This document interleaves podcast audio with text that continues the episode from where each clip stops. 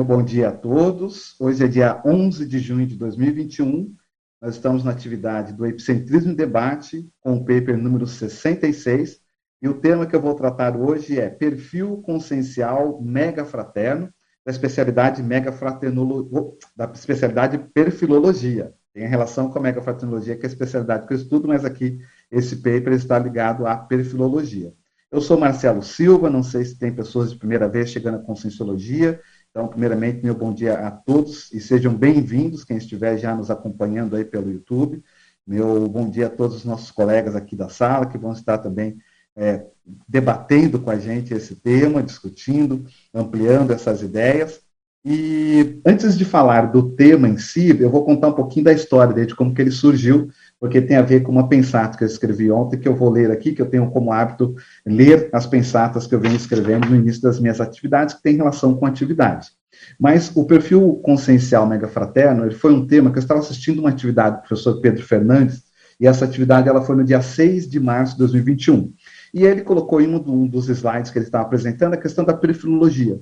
E aí ele falou sobre a questão da perfilologia, relacionando com a questão da Seriex, e naquela hora me veio a inspiração assim muito forte de escrever um perfil. Mas, mas qual é o perfil das consciências que são afins à mega fraternidade? E aí eu peguei uma folha em branco, a caneta, parei naquele momento e escrevi uma pensata falando sobre perfis afins à mega fraternidade. E aí ficou esse tema.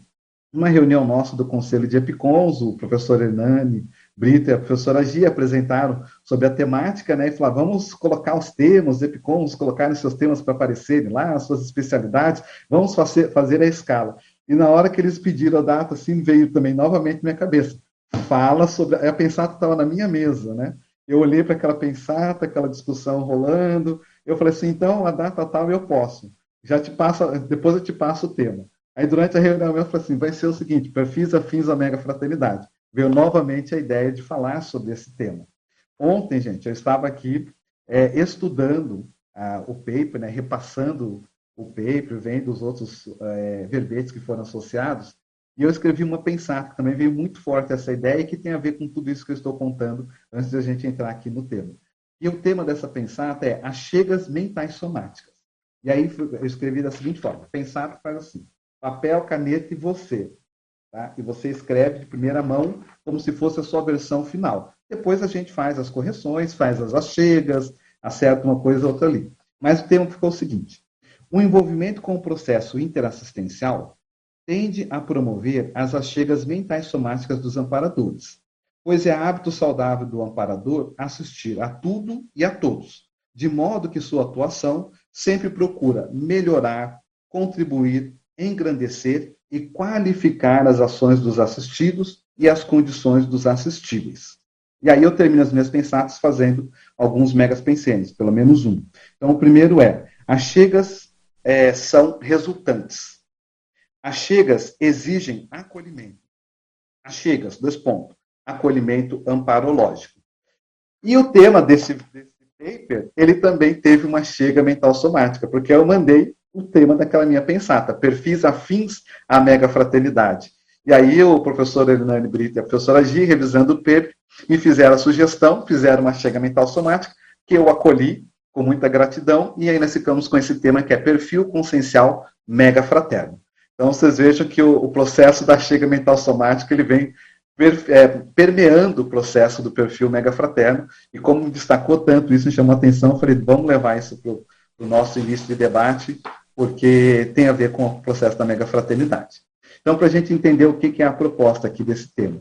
O perfil consciencial mega fraterno, ele é o conjunto de traços, características, espectro da consciência que denotam uma maior predisposição e afinização à vivência e para a vivência teática da mega fraternidade no dia a dia.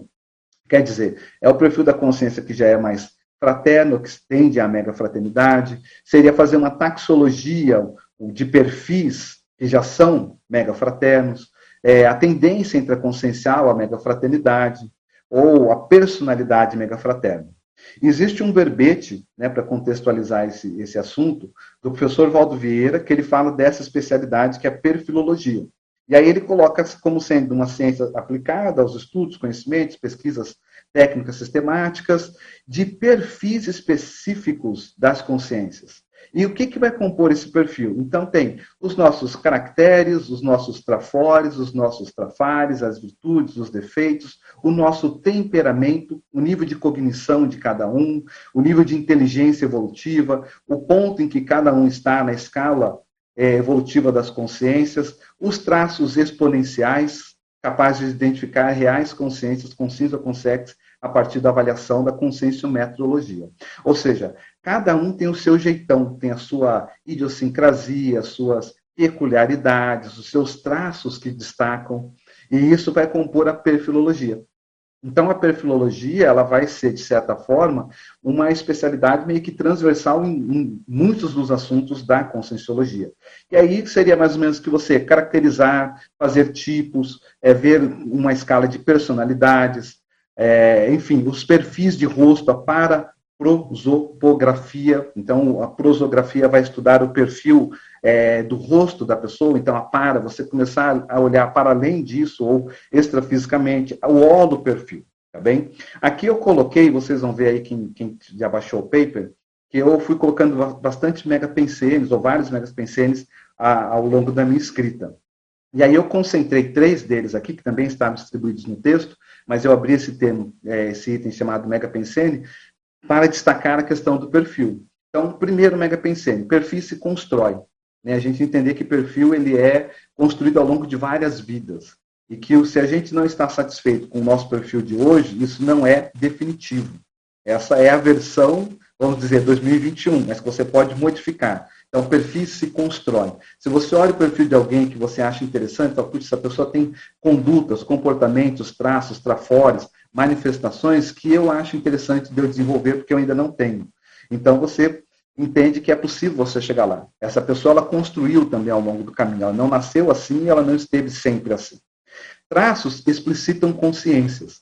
Quando eu coloquei essa pensata, eu lembrei de uma, uma das lições que o professor Valdo Vieira deixou para gente, quando uma vez perguntaram para ele assim, mas Valdo, como identificar os evoluciólogos? Porque os evoluciólogos vão chegar aqui a Cognópolis de Foz do Iguaçu. Como identificar? Então, uma das coisas que ele falou é, primeiro, observe as companhias, a holosfera dessas consciências. Quem são os consex que estão com essa consciência? Outra coisa, observe que ele vai chegar na dele. O evoluciólogo não vai chegar com encaixar no peito falando, com licença, sou evoluciólogo, deixa eu fazer meu trabalho. Ele vai chegar na dele, vai começar a desenvolver o trabalho dele, na surdina, tudo quietinho, junto com todo mundo. Só que vai ter momentos que ele vai extrapolar a lucidez, que ele não vai conter isso. Ele falou, então, observe essas pessoas que vão ter essa, esses picos de lucidez. Ele falou, mas isso foi muito acima da média do que, do que as pessoas pensam. Então, veja, são traços conscienciais que vão explicitar essas consciências. E a gente precisa aprender a ler esses perfis para poder tirar partido de conviver com eles. E perfis megas fraternos existem. Né? Por mais que a, a ideia da mega fraternidade às vezes é um, uma ideia grande, ampla, falo, nossa, mas mega fraternidade é para comunex evoluída, então os serenões é que vivenciam isso. Não, já existem perfis mega fraternos. E se a gente não é mega fraterno o tempo todo, existe um espectro igual a disperticidade, né? Você não é aquele desperto 100%, mas você já pôs o pé na disperticidade, você já iniciou. Quanto tempo você fica até você chegar a ser aquele desperto que faz com os pés nas costas, que já está virando mais semiconsexo que desperto. Então, perfis mega fraternos existem. Aí eu fui fazer uma pesquisa. Como toda pesquisa começa na holoteca termina na holoteca, nesse momento a gente não pode ir à holoteca, eu fui ao Holoserve. Tá? Então, o que é o Holoserve? Aproveito para convidar. Nós temos um programa que se chama Amigos da Enciclopédia. É a forma de você ajudar a manter as tertúlias, a manter o CAEC, o Holociclo, a Holoteca, as atividades que são realizadas e ajudar com que esse trabalho possa ser divulgado para as pessoas no mundo como um todo. Então, quem se torna um amigo da enciclopédia, e no caso eu sou um amigo da enciclopédia, convido a ser também, você tem acesso a uma ferramenta de pesquisa, que se chama Holoserve. E o Holoserve te possibilita pesquisar digitalmente em todas as obras da conscienciologia. E aí eu fui fazer uma pesquisa com o tema perfilologia. Né? A pesquisa começa dentro da biblioteca, dentro da holoteca. E quando eu fui buscar o, tema, o termo perfilologia, eu vi que ele aparece dos 2.378 vezes nas obras da conscienciologia. E aí eu fiz um mega pensene que é quantidades indicam algo. Daí que eu cheguei a essa ideia de que perfilologia é uma especialidade que ela é transversal. É, são muitos temas que o tema perfilologia ele aparece, e aí você pode, a partir da pesquisa no Holoserve, até buscar em que trecho e depois, algo que chama mais atenção, você ir e aprofundar. E aí eu coloquei sobre a relevância, escrevi que a frequência de um termo nas obras conscienciológicas, elas destacam a relevância desse termo, né? inevitavelmente pela identidade dos perfis de manifestação da consciência, ou seja, estudamos a consciência. Conscienciologia estuda a consciência. E é inevitável você começar a ver que as consciências são diferentes, porque elas são singulares. E a hora que a gente vê que elas são singulares, nós já estamos fazendo uma perfilologia, já estamos é, realizando uma tipologia, uma taxologia, uma identificação de perfis. E aí, um mega pensando para essa ideia também é que perfis são sempre identificáveis. Isso vale tanto para consins como para consciex. Chega um amparador perto da gente. Qual é o perfil desse amparador? Qual a característica que esse amparador tem? Que impressão que ele me deixa? Né? Uma certa vez teve um grupo de parapreceptores que eles visitaram a Cognópolis, se não me engano era o um número de cinco parapreceptores. E eles andaram dando uma geral nas TENEPs de algumas pessoas. E um deles passou na minha TENEPs. O professor Val tinha falado isso na, ter, na minha tertúlia, não estava lá, não sabia, mas na TENEPS, naquela semana que esses parapreceptores estavam aqui pela Cognópolis, veio uma Consciex, que eu procurei dar um codinome para identificar aquele perfil, que eu chamei de lúcidos. Tamanha a lucidez dele. Aquilo me gerou uma expansão de consciência no estado que eu estava, de, de passividade ativa. Eu comecei a ter uma visão ampla da, da, da CCCI, eu estava atuando na, na Unicim, meu início de trabalho na Unicim, e aquilo me deixou assim com um nível de lucidez que eu falei: quem é essa Consex? Não, para eu guardar esse perfil, para eu lembrar dessa Consex quando ela aparecer de novo, vou colocar esse codinome dela de lúcidos, por causa do perfil do traço da lucidez. Deu dois dias, eu estou lá numa, numa tertúlia, o professor Valdo, às vezes os temas eles iam rebatendo vários dias, né? Todo mundo queria ciscar em torno daquilo, queria saber quem é e tal. E aí ele fala, não, porque tem esses parapreceptores, inclusive eles estão dando uma geral, passando em algumas TENEPs. Eu falei, ô Valdo, acho que um cara desse daí passou na minha TENEPS. Mas você estava sabendo disso? Eu falei, não, não estava sabendo. Ah, então, aí, tá vendo? Mais um aí que, que já percebeu essas, essas pessoas. Tá? E, de fato, era um nível de lucidez fora do normal, que não é o meu padrão. Então, perfis são identificados. E daí que, então, entra a ideia da megafraternidade, ou seja, a megafraternidade, ela vai entrar com um perfil de pessoas que começam a se afinizar com ela. Porque nós vamos construir isso como uma característica mais visceral da nossa manifestação ao longo de várias vidas. Esses amparadores que já atingiram esse ponto da manifestação comum, é, ordinária deles ser mega fraterna, é aquele, são aqueles amparadores que já vêm trabalhando isso em autossuperações de traços que são obsoletos, traços anacrônicos, que são ultrapassados e que ainda são mantidos na nossa interconsciencialidade, mas que eles já abriram mãos, tá bem? Então, recins, elas vão exigir sempre nosso alto esforço. Ninguém vai virar mega fraterno de uma hora para outra. Ok? E aí eu coloquei aqui sobre técnicas, que é importante, então, os princípios, a gente entender que na natureza nada dá salto, natura não faz saltos, e a partir disso a gente entender que vai exigir um alto esforço da nossa parte para a gente ser mais mega fraterno no dia a dia. E, e lendo isso daqui, eu lembrei agora de uma frase que tem nos 700 experimentos, que fala sobre maturidade. E aí o professor Valdo coloca assim, que a holomaturidade, ou um exemplo de maturidade, ou teste de maturidade, algo nesse sentido, é você rasgar o cheque sem fundo do pai, que o pai passou para comprar um remédio para o filho doente. Isso seria um exemplo de maturidade. Né? Então, assim, é esse processo de reciclagem que a gente vai fazendo e que hoje a conscienciologia ela possibilita várias técnicas. Então, as técnicas elas podem agilizar os nossos resultados para a gente não ter o surto. Um pouco antes, a, a nossa colega Fran, daqui a pouco eu abro, vocês vão ver a turma toda aqui, mas a Fran estava lembrando de uma tirinha do primeiro jornal da Invex. Eu, eu cheguei ao Greenvex bem naquela época, e tem aqui o Hernani, que também estava lá, era o coordenador do grupo, que o Júlio César, que era o nosso voluntário de São Paulo, ele fez. A pessoa está lá tomando um café, conversando com o outro, falando sobre maturidade. Aí vem um garçom e derruba o café em cima da pessoa. E aí a pessoa surta. E o pessoal que estava com ele falou assim, mas e a holomaturidade? Ela lembrou disso. Então, vocês vejam, esse processo de reciclagem, que são as mega resins e mega ressex que nós precisamos fazer, elas podem ser feitas a partir das técnicas conscienciológicas. Porque isso é que vai temperar o nosso jeitão, é que vai dar, vai mudar o nosso temperamento no sentido do perfil mega fraterno. E a tempra, até certa forma, essa, essa pensada que eu coloquei aqui, ó, tempra, autodomesticação consciencial, tá bem? Aí, a partir daí, o que, que me veio como ideia? Eu fiz uma listagem de, de, vamos dizer, de conceitos ou de ideias que podem nos ajudar a desenvolver ou nos aproximarmos mais desse perfil consciencial mega fraterno. Então, coloquei 11 tipos. Vale destacar, para potencializar esse processo, pelo menos 11 aspectos que vai do polinômio interassistencial, e eu vou esperar a participação e o, debate de vocês, até a docência conscienciológica. Poderiam ter muitos outros. E depois eu tive a ideia de fazer o quê? Já que tem essa, esses aspectos, quais são as práticas? Então, a parte de cima, entendo como sendo a parte da teoria, que todos esses aspectos nós precisamos estudar profundamente, é o T da, da teática. E a parte de, de baixo é a prática, que aí completa a teática. Então, eu dou exemplos aqui para cada um desses itens de práticas que você pode desenvolver para desenvolver ou aprimorar esses aspectos. Tá bem? Depois eu fiz aqui também uma listagem de 16 exemplos afins à mega fraternidade, que a gente pode discutir, está aqui aberto, e aí tem aqui, entre eles tem o epicom lúcido. Depois eu coloquei que a lacuna que nós temos hoje entre nós e o serenão, que o professor Waldo sempre falou isso, é a teática. Né? Se é a teática, então vamos procurar colocar isso na prática que foi a partir da teática que eles viraram gigantes internos, vivendo entre anões. Essa é uma frase do professor Waldo. Aí eu ponho aqui a sugestão de planilhas, né, técnicas de planilhamento. Quem tiver interesse em planilhas, entra no ICGE, lá você vai ter uma, uma parte, uma aba, só falando sobre planilhas. Então você tem planilha do temperamento, planilha da, auto, da autorreciclagem, planilha da Ressex, planilha da inventariologia, tem vários tipos de planilhas diferentes para você aprofundar a sua autopesquisa.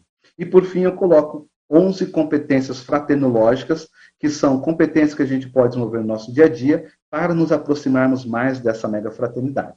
E fecho o paper falando que o perfil consciencial fraterno ele é relevante ao intermissivista nessa existência crítica que nós estamos, com vista a catalisar nessas autorreciclagens existenciais, a partir da mega fraternologia e da interassistência-centrologia, que é um tema super avançado, que também vale a pena vocês olharem esse tema, quando a assistência ela vira o centro da nossa existência e manifestação.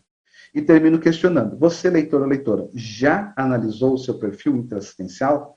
Em suas reflexões, ainda pai no negocinhos frente à interassistencialidade, quer dizer, quando você está fazendo assistência e veio uma pressão que era um pouco acima da média do que você está habituado, você tenta regatear, fala, poxa, não precisava ser tanto, né? O amparador, dá um jeito aí, quebra essa, vai, me libera dessa pressão, ou você olha para si, busca os seus trafores e fala, levanta a cabeça, vamos ter hombridade, vamos mudar esse padrão de energia, vamos mudar essa sensação, vamos mudar essa ideia, entende? Muda o seu pensene e muda com isso a sua conduta.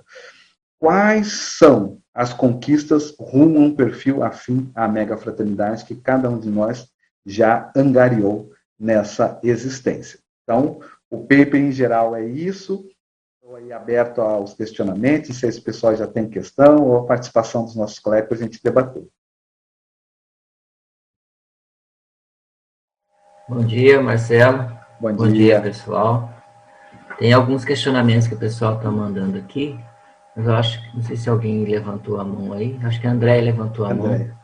Faz, deixa a Andréia fazer a questão dela primeiro, depois a gente traz aqui as participações do pessoal que está acompanhando. Bom, pessoal, então bom dia aí a todos e todas. Marcelo, parabéns pelo tema, desafiador, né? Eu diria.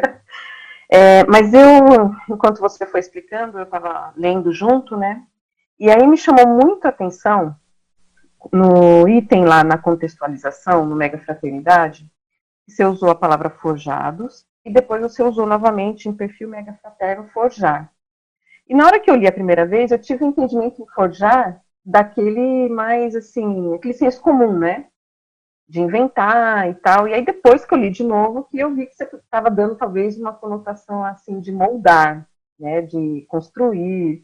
Aí eu queria saber duas coisas. Primeiro, se houve uma intenção né, em escolher essa palavra, e se não houve, como eu entendi a primeira vez o forjar do senso comum, eu queria saber se você acha ou se você identifica, como você estuda o tema, talvez seja mais fácil, pessoas tentando forjar um, um perfil mega fraterno, né? tipo essa tirinha aí, mas se você identifica isso como comum, sei lá, alguma situação, né? Porque às vezes falar é fácil, né? Fazer é que é o difícil, né? Exato. Não, muito boa. Não tinha tido essa, essa abordagem. Minha abordagem foi sempre forjar nunca passou na minha cabeça, quando eu escrevi o paper, por essa outra concepção, essa outra acepção, que é, de fato, uma acepção que existe, né?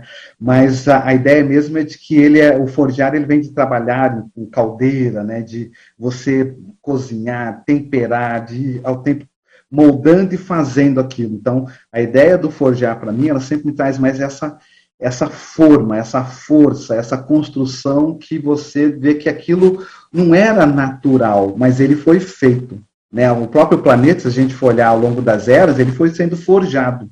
Forjado no sentido de modificado, com as diferentes eras, com a era que teve muito, que os, os mares eram muito revoltos, depois a era que as plantas, as sequoias imperavam, plantas com tamanhos de centenas de metros, e aí isso vai forjando até nós estarmos no, no ambiente que nós temos hoje.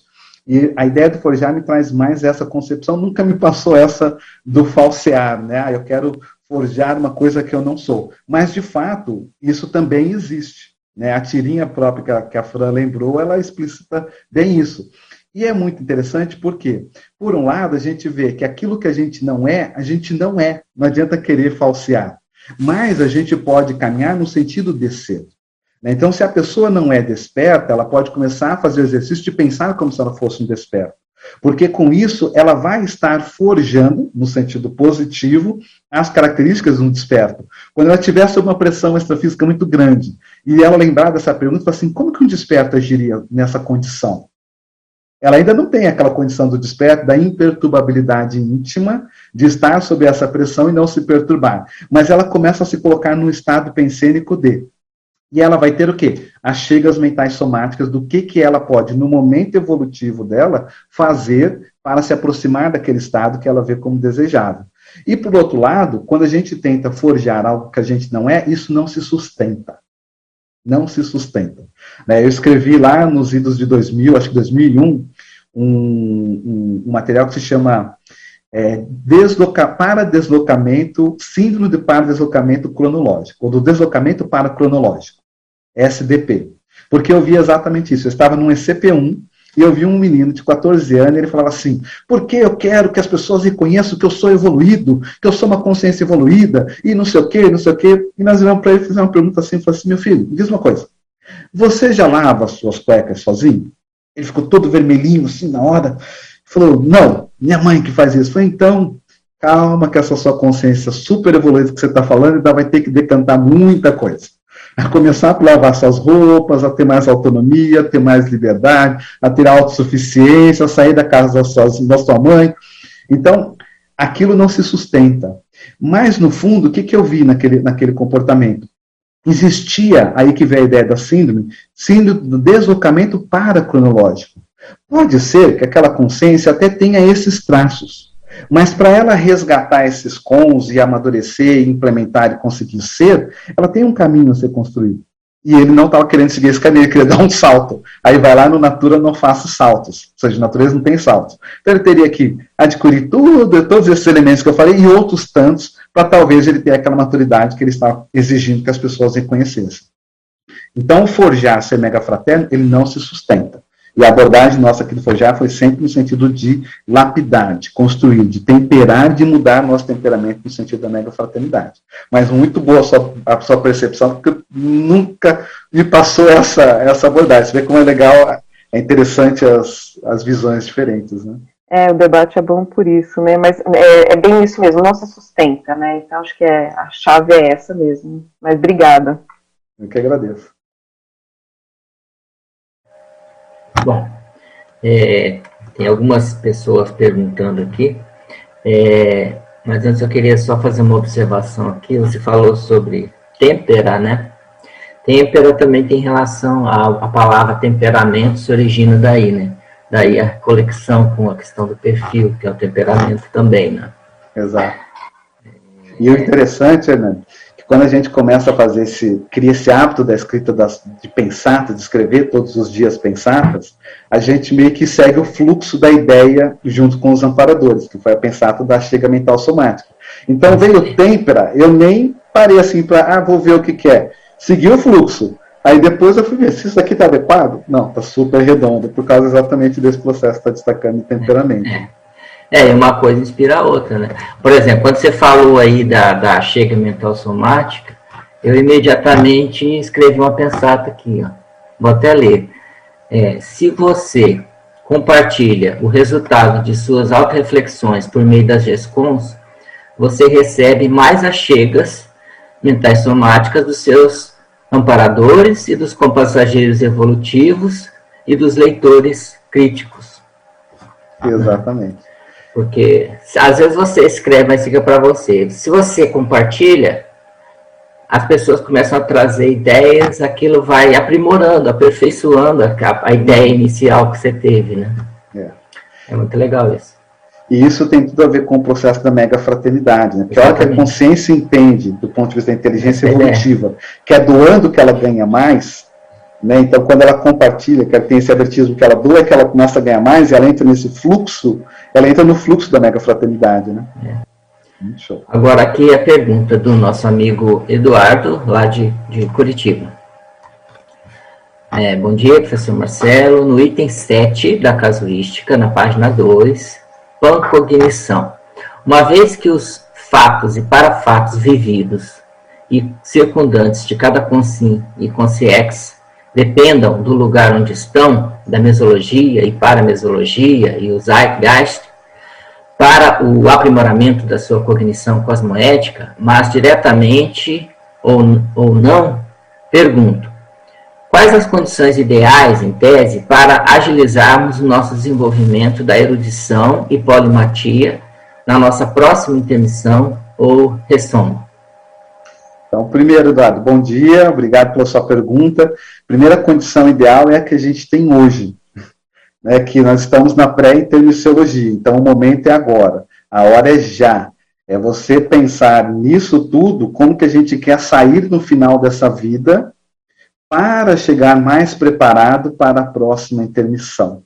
Então, o processo da erudição, da polimatia, da tridotação consciencial, do parapsiquismo, da intelectualidade, da comunicabilidade, o processo do epicentrismo, da desperticidade, tudo isso a gente precisa pensar nesse laboratório dessa vida intrafísica que nós estamos. Esse é o ideal. E qual é o laboratório ideal? É o seu.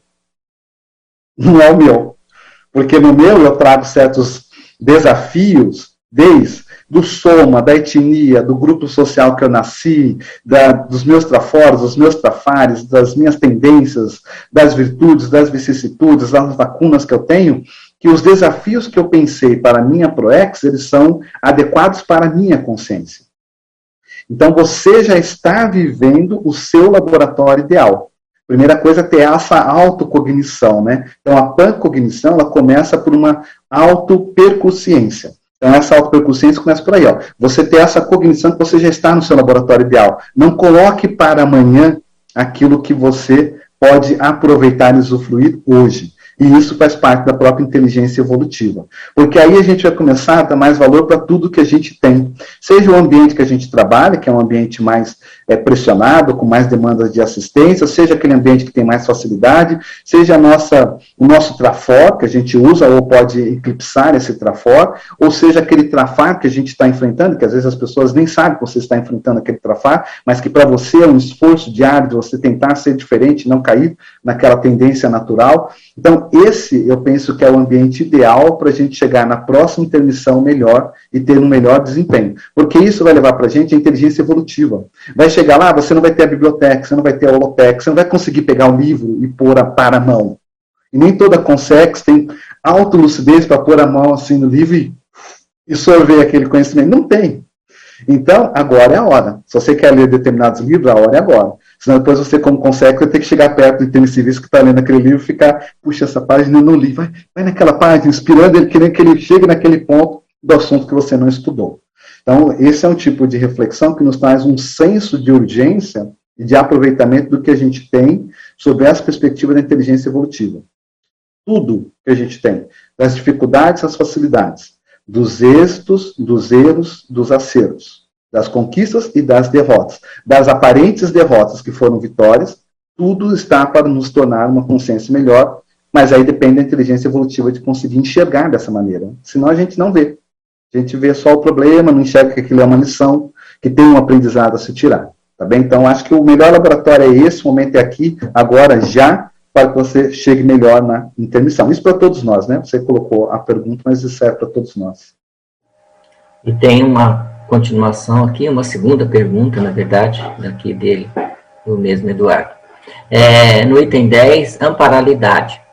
Como podemos nos tornar conceptáculos atrativos aos amparadores? Boa. Vou bater na tecla de novo. Ó, o que mais tem me ajudado? Escreva pensatas todos os dias. Escreva pensatas todos os dias. Organize um horário, pegue a, maneira que você achar que é melhor para você, mas escreva. Ó, outra pensata aqui, ó. Líbero pensanidade. Vou ler essa pensata que vai dar uma ideia de por que, eu, isso é o que mais tem me ajudado nesse sentido de tornar-se esse conceptáculo. Líbero pensanidade. A liberdade pensênica relativa é atributo de manifestação avançada da consciência. Importa compreendermos a cognição pessoal sobre liberdade, visando caminharmos para expansões conscienciais e o terceiro ciclo evolutivo da CL, em futuro próximo. Paradoxalmente, a liberdade encontra suas raias no para-direito cosmoético. Liberdade tem limite. A liberdade infinita, aí eu termino com essas duas, é, esses dois megapensenes. Então, a hora que a gente começa a escrever pensatas todos os dias, o que, que vai acontecer? Tudo para a gente vira uma pensata. O mundo é uma pensata. Tudo você olha a partir do ponto de vista da pensata. E você começa a organizar a cabeça. A pensanidade vai tendo mais linearidade. Tudo você extrai uma lição. Tudo. O copo caiu, queda do copo. Você pega e faz uma pensata sobre o copo. A auto-organização, quando não apurada, ou seja, a pode gerar acidentes durante um trabalho interassistencial. Importa destacar o quanto nós compreendemos da relevância dos detalhes para a interassistencialidade, a fim de evitar acidentes prejudiciais ao trabalho. Pronto, fiz uma pensata. Que pena, não escrevi. Que bom que ficou gravado, depois eu vou voltar nesse trecho e vou escrever essa pensata. Então, quando a gente não escreve, acontece exatamente isso. Você tem ideias que elas voam. Os amparadores, olha, estão numa atividade aqui interassistencial. Olha como que a ideia veio. Ela já veio clara na minha cabeça. Então, quanto mais todo intermissivista treinar, praticar, não é por pouco que o professor Valdo bateu nessa tecla todos os dias com a gente, né? Hernani, Gi, todo mundo, a Tere, todo mundo que acompanhou mais o Valdo, veio lá com as pilhas de pensar, abrindo as atividades dele, lendo as pensatas.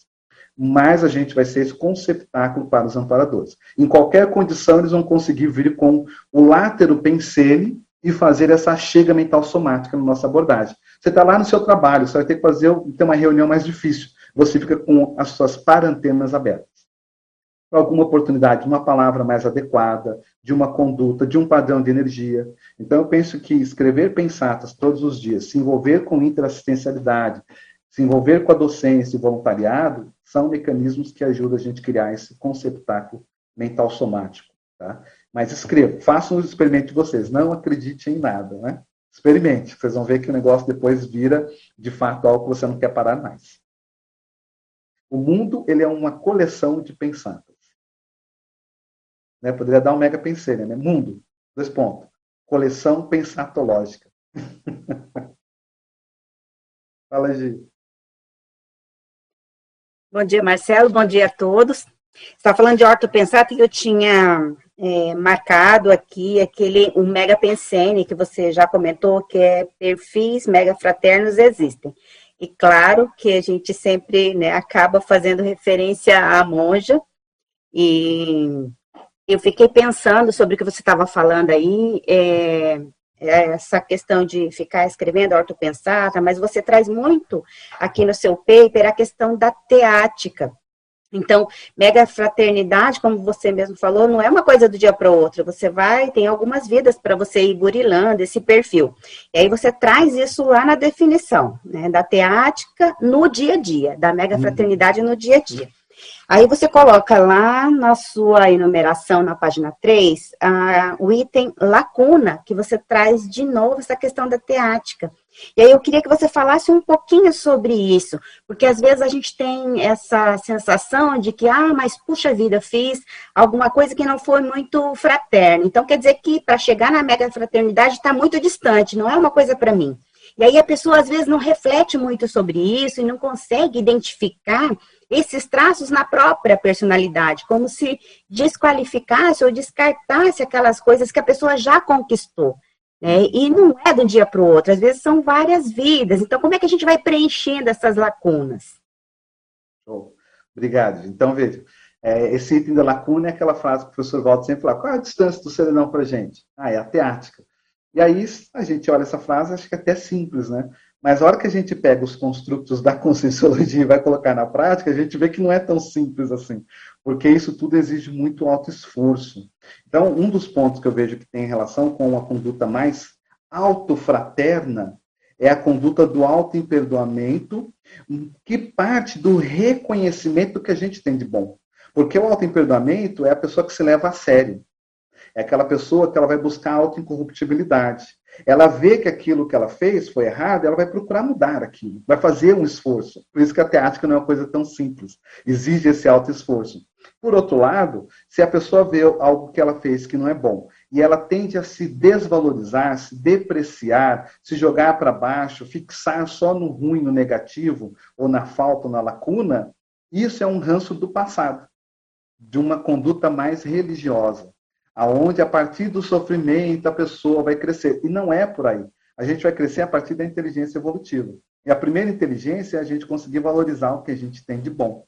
Então ninguém vai dar salto na evolução. É lógico, a hora que vem, por exemplo, vem uma tendência. A pessoa, o exemplo lá do cheque sem fundo, né? Que a pessoa passou. Vem aquela tendência e fala assim: não, mas é meu direito. Eu vou pegar essa pessoa, eu vou protestar, eu vou sujar o nome dela. Ela vai ver, vem toda essa tendência e aí ela vai refletir: isso vai ser fraterno?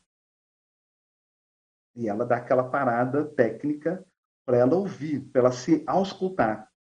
O que, que ela sente? O que, que a bússola intraconsciencial cosmoética dela diz? Você tem todo o direito de fazer isso, de pegar a pessoa, de protestar, sujar o nome dela. Você não sabe quais são as derivações que isso vai ter. Se ela já está com um problema, se aquilo vai piorar, se isso vai. Que impactos isso vai dar? Mas está dentro do seu direito. Então é a hora que a gente faz esse alto esforço de buscar pensar diferente e buscar uma atitude diferente. Então, ações anticosmoéticas exigem da nossa parte condutas cosmoéticas, ao invés da gente revidar na mesma moeda para entrar na lei de Italião. Então, acho que é esse esforço diário que a gente faz e que é humano, é consciencial, ninguém aqui é acabado. A gente vai ter esse impulso de, puxa, eu vou, aí você vai parar, então, calma, pensa, Marcelo, reflete, vê se isso é a melhor coisa. Você não sabe o que está acontecendo, você não tem a realidade total da pessoa lá. Então, vai com calma. Aí você muda a sua energia, entra em contato com a pessoa, faz uma abordagem assistencial, acolhedora. Como que eu posso te ajudar? O que, que a gente poderia fazer? Você precisa de mais prazo? Você quer é, fazer. Sabe? Aí muda a conduta. E a partir desse mudar de conduta que a gente vai forjando esse perfil afim à mega fraternidade.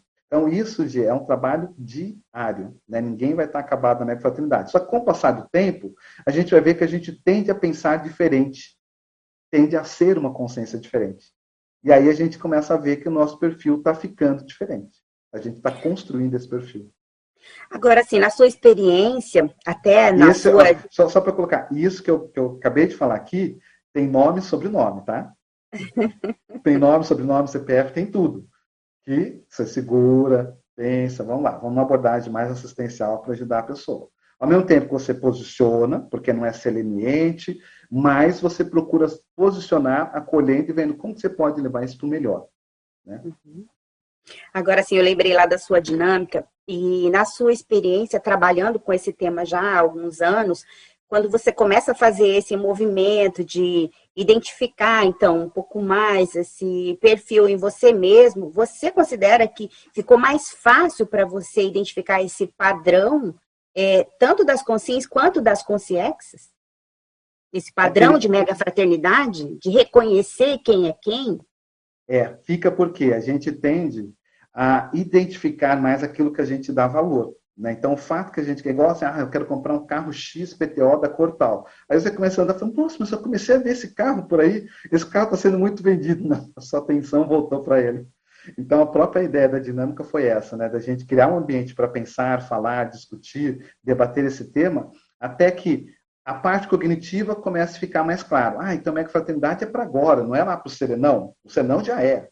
Né? A consciência livre e outras consciências mais evoluídas. Mas para a gente, se a gente teve contato com essa ideia, e partindo daquele princípio que toda teoria que a gente compreende, a gente, em tese, teria condições de colocar na prática, então é para a gente começar a treinar agora. E aí, criando aqueles campos energéticos, as pessoas vivenciarem, sentirem esse estado, entrarem nesse estado íntimo de sentir o padrão da mega fraternidade, para a gente ter referência. Porque tudo começa por referência. E a partir dessa referência, a gente lembrar, fazer aquela conexão pensênica. E a partir da conexão pensênica, começar a pensar na central extrafísica da fraternidade. Porque ela está aí funcionando, independente da gente saber acessar ou não. As consciências lúcidas acessam. A ideia da dinâmica foi criar toda essa estrutura para que mais pessoas começassem tanto a pensar, discutir, entender, como conectar com a central. E isso vai começar a fazer diferença no dia a dia. Aí a gente começa a olhar e ver aqueles exemplos que são singelos, você fala, nossa, que lição. Esse exemplo foi um exemplo de fraternidade. Eu não sei se eu conseguiria agir dessa forma. Aí você quer aprender como que aquela pessoa conseguiu fazer daquela forma. Né? E a gente vê nesse laboratório o dia todo isso. E ver que também fica muito mais claro quando a gente não está sendo. Né? Puxa o freio de mão, segura, vem a tendência do passado, respira, conta até 10, né, oxigênio o cérebro, depois vai agir. Muito bom, obrigada. Eu que agradeço. Marcelo. É. Bom dia, bom dia a todos. Parabéns aí pelo trabalho. É, Marcelo, eu fiquei pensando aqui nas achegas mentais somáticas. Né? E você, no paper anterior, você falou bastante de lateropensenidade. E aí eu queria que você fizesse uma correlação ou nos mostrasse a diferença, já que você está aí imerso nessas duas palavras, é, sobre uma e outra. Faz um cotejo aí para gente. Ótimo, obrigado, Fran. Então, veja, a lateropensenidade ela é uma manifestação pensênica, daquele pensene lateral que vem e se afiniza com a gente. A chega mental somática é uma categoria de um látero pensene, um tipo de látero pensene. Por exemplo, aquele pensene intrusivo que vem, o exopensene, só que negativo, ele é um tipo de látero pensene. Ele vem, só que ele é uma intrusão na cabeça. A chega mental somática é um tipo de látero pensene, de manifestação dessa látero pensenidade, que vem, só que ela é amparada. Né? Por isso que ela é mental somática. Então, ela vem pela inspiração dos amparadores, a fluência das suas ideias acima do seu comum, aquela sensação que o professor de conscienciologia tem, ele, ele fica super inteligente, depois ele sai da aula ele volta a ser abóbora. Então, isso tudo tem a ver com essas achegas mentais somáticas. A docência conscienciológica possibilita muitas achegas mentais somáticas. A docência em todos os diferentes níveis que tem. Hoje a pessoa pode apresentar um verbete, nós aqui no Epicentrismo Debate, tem tertúlia matinal, tem, a, enfim, tem várias atividades, tem a sala de aula virtual hoje, né? Estamos em sala física. Então, tudo isso, o, o professor fica predisposto a esse tipo de lateropensionalidade, que são as achegas. Além disso, tem a escrita.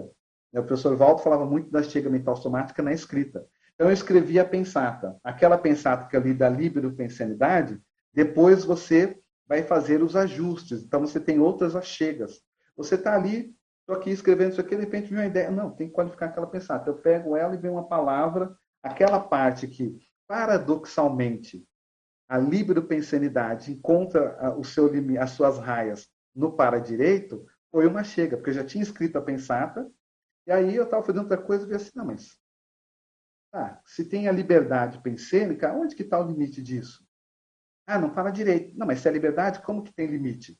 Ah, aí eu fui lá e peguei, paradoxalmente, a líbero pensanidade, a sua liberdade de pensanizar, encontra suas raízes no para-direito da outra consciência. Isso foi uma chega mental somática, só que aí voltado ao processo da escrita.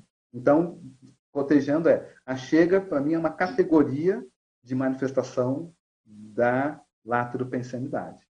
Né? E que quando eu ouvia, Hernani, professor Valdo fala de IGI, todo mundo aqui, o professor Valdo fala de achegas desde quando? Acho que do manual de redação, né? Lá fala de achegas. E assim, ó, sabe quando não fazia conexão? Ficava pensando, o que é chega? A chega é o cafofo, tá junto? É, tem a ver, né? É bom lembrar também que a chega, a chega está relacionada também com o momento, né? Porque é um lateropensene, é uma inspiração né, de amparador nesse caso aí, mas também pode, pode ser da própria pessoa. A chega tem a ver com, é, uma vez que você é, escreveu alguma coisa, depois que você estabelece o texto e tudo, aí quando você vai reler e você vai é, rever aquele conceito, você coloca uns acréscimos. E aí você começa a ter outras ideias e aquilo vai é, complementando a ideia inicial. É isso que é a chega. A chega são esses complementos. Uhum. São esses lateropensenes, são essas ideias que vêm, mas para complementar aquela ideia inicial. Né? Por isso que é chamado de achegas, porque você vai acrescentando outras coisas. Né? Quando eu estava fazendo faculdade, lá na UFRJ, tinha uma revista técnica de sociologia que se chamava Achegas, é o nome da revista. Olha então, tinha a ver com isso. Uhum. Né? Agora, outro conceito também que tem a ver com as achegas é o pós-fácil da pangrafia. Tem um verbete do professor Valdo que fala sobre isso. Vale a pena estudar também, que é muito interessante. Show. É... é... eu só queria fazer uma outra. Pode ser agora ou você quer?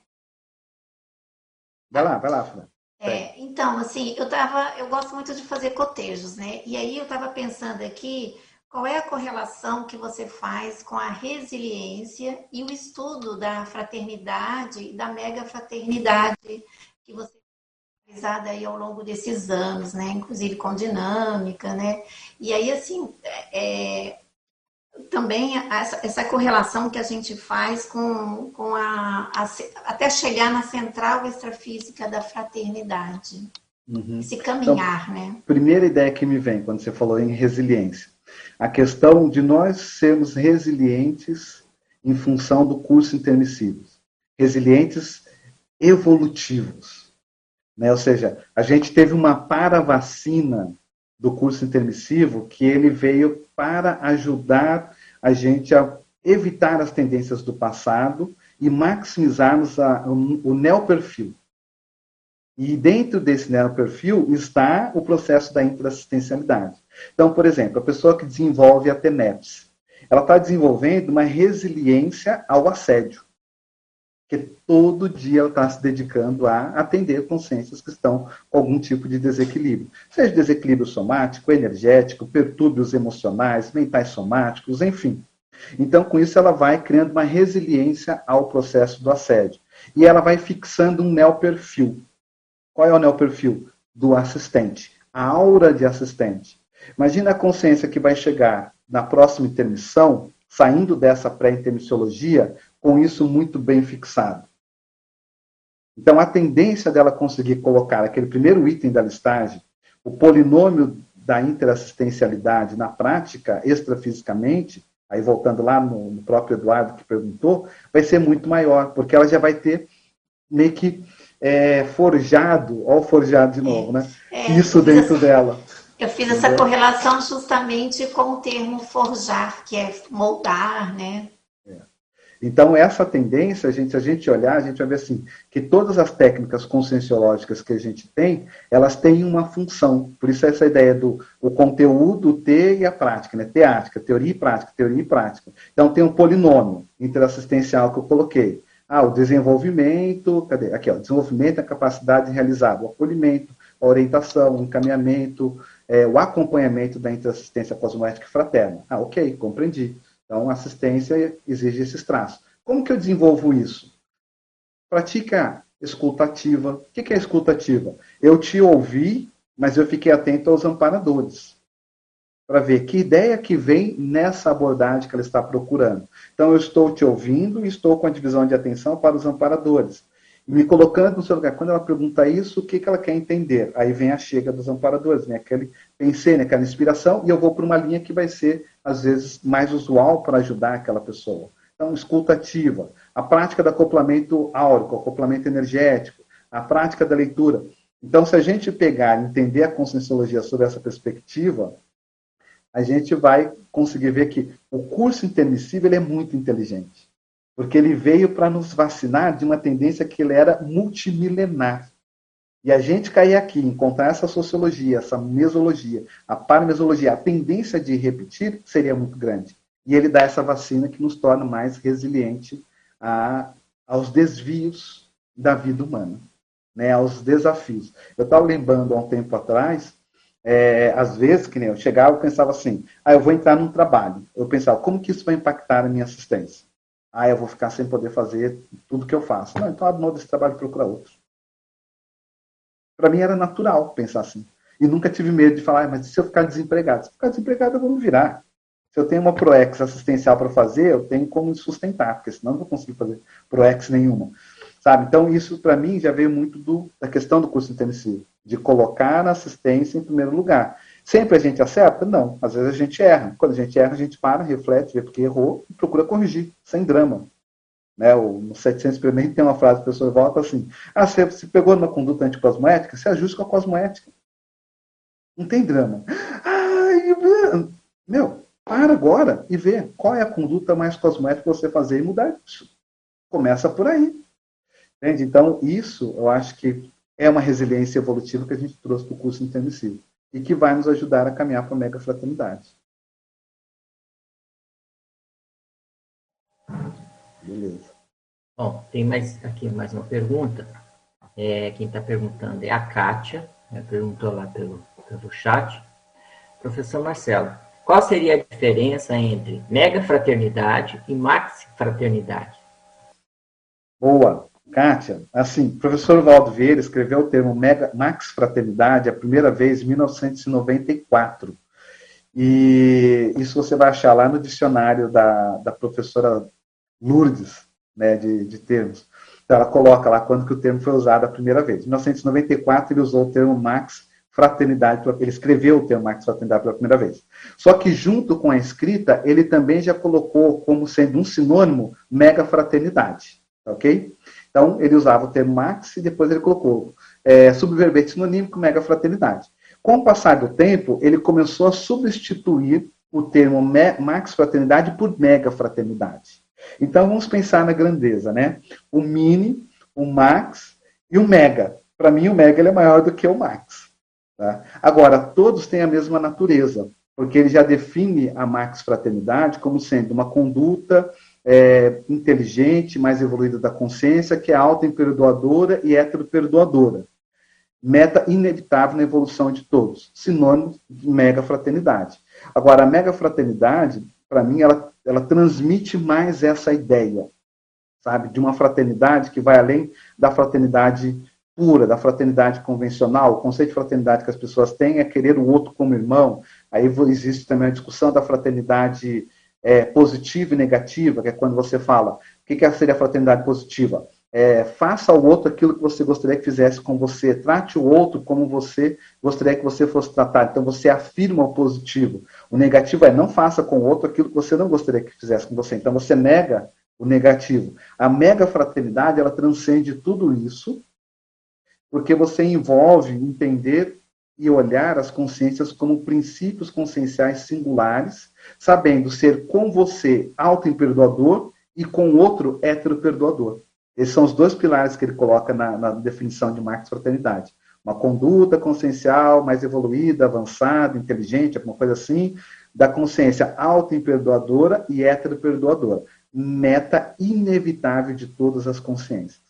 Então, a hora que a gente começa a, a trabalhar o auto-imperdoamento, a gente melhora o heteroperdoamento.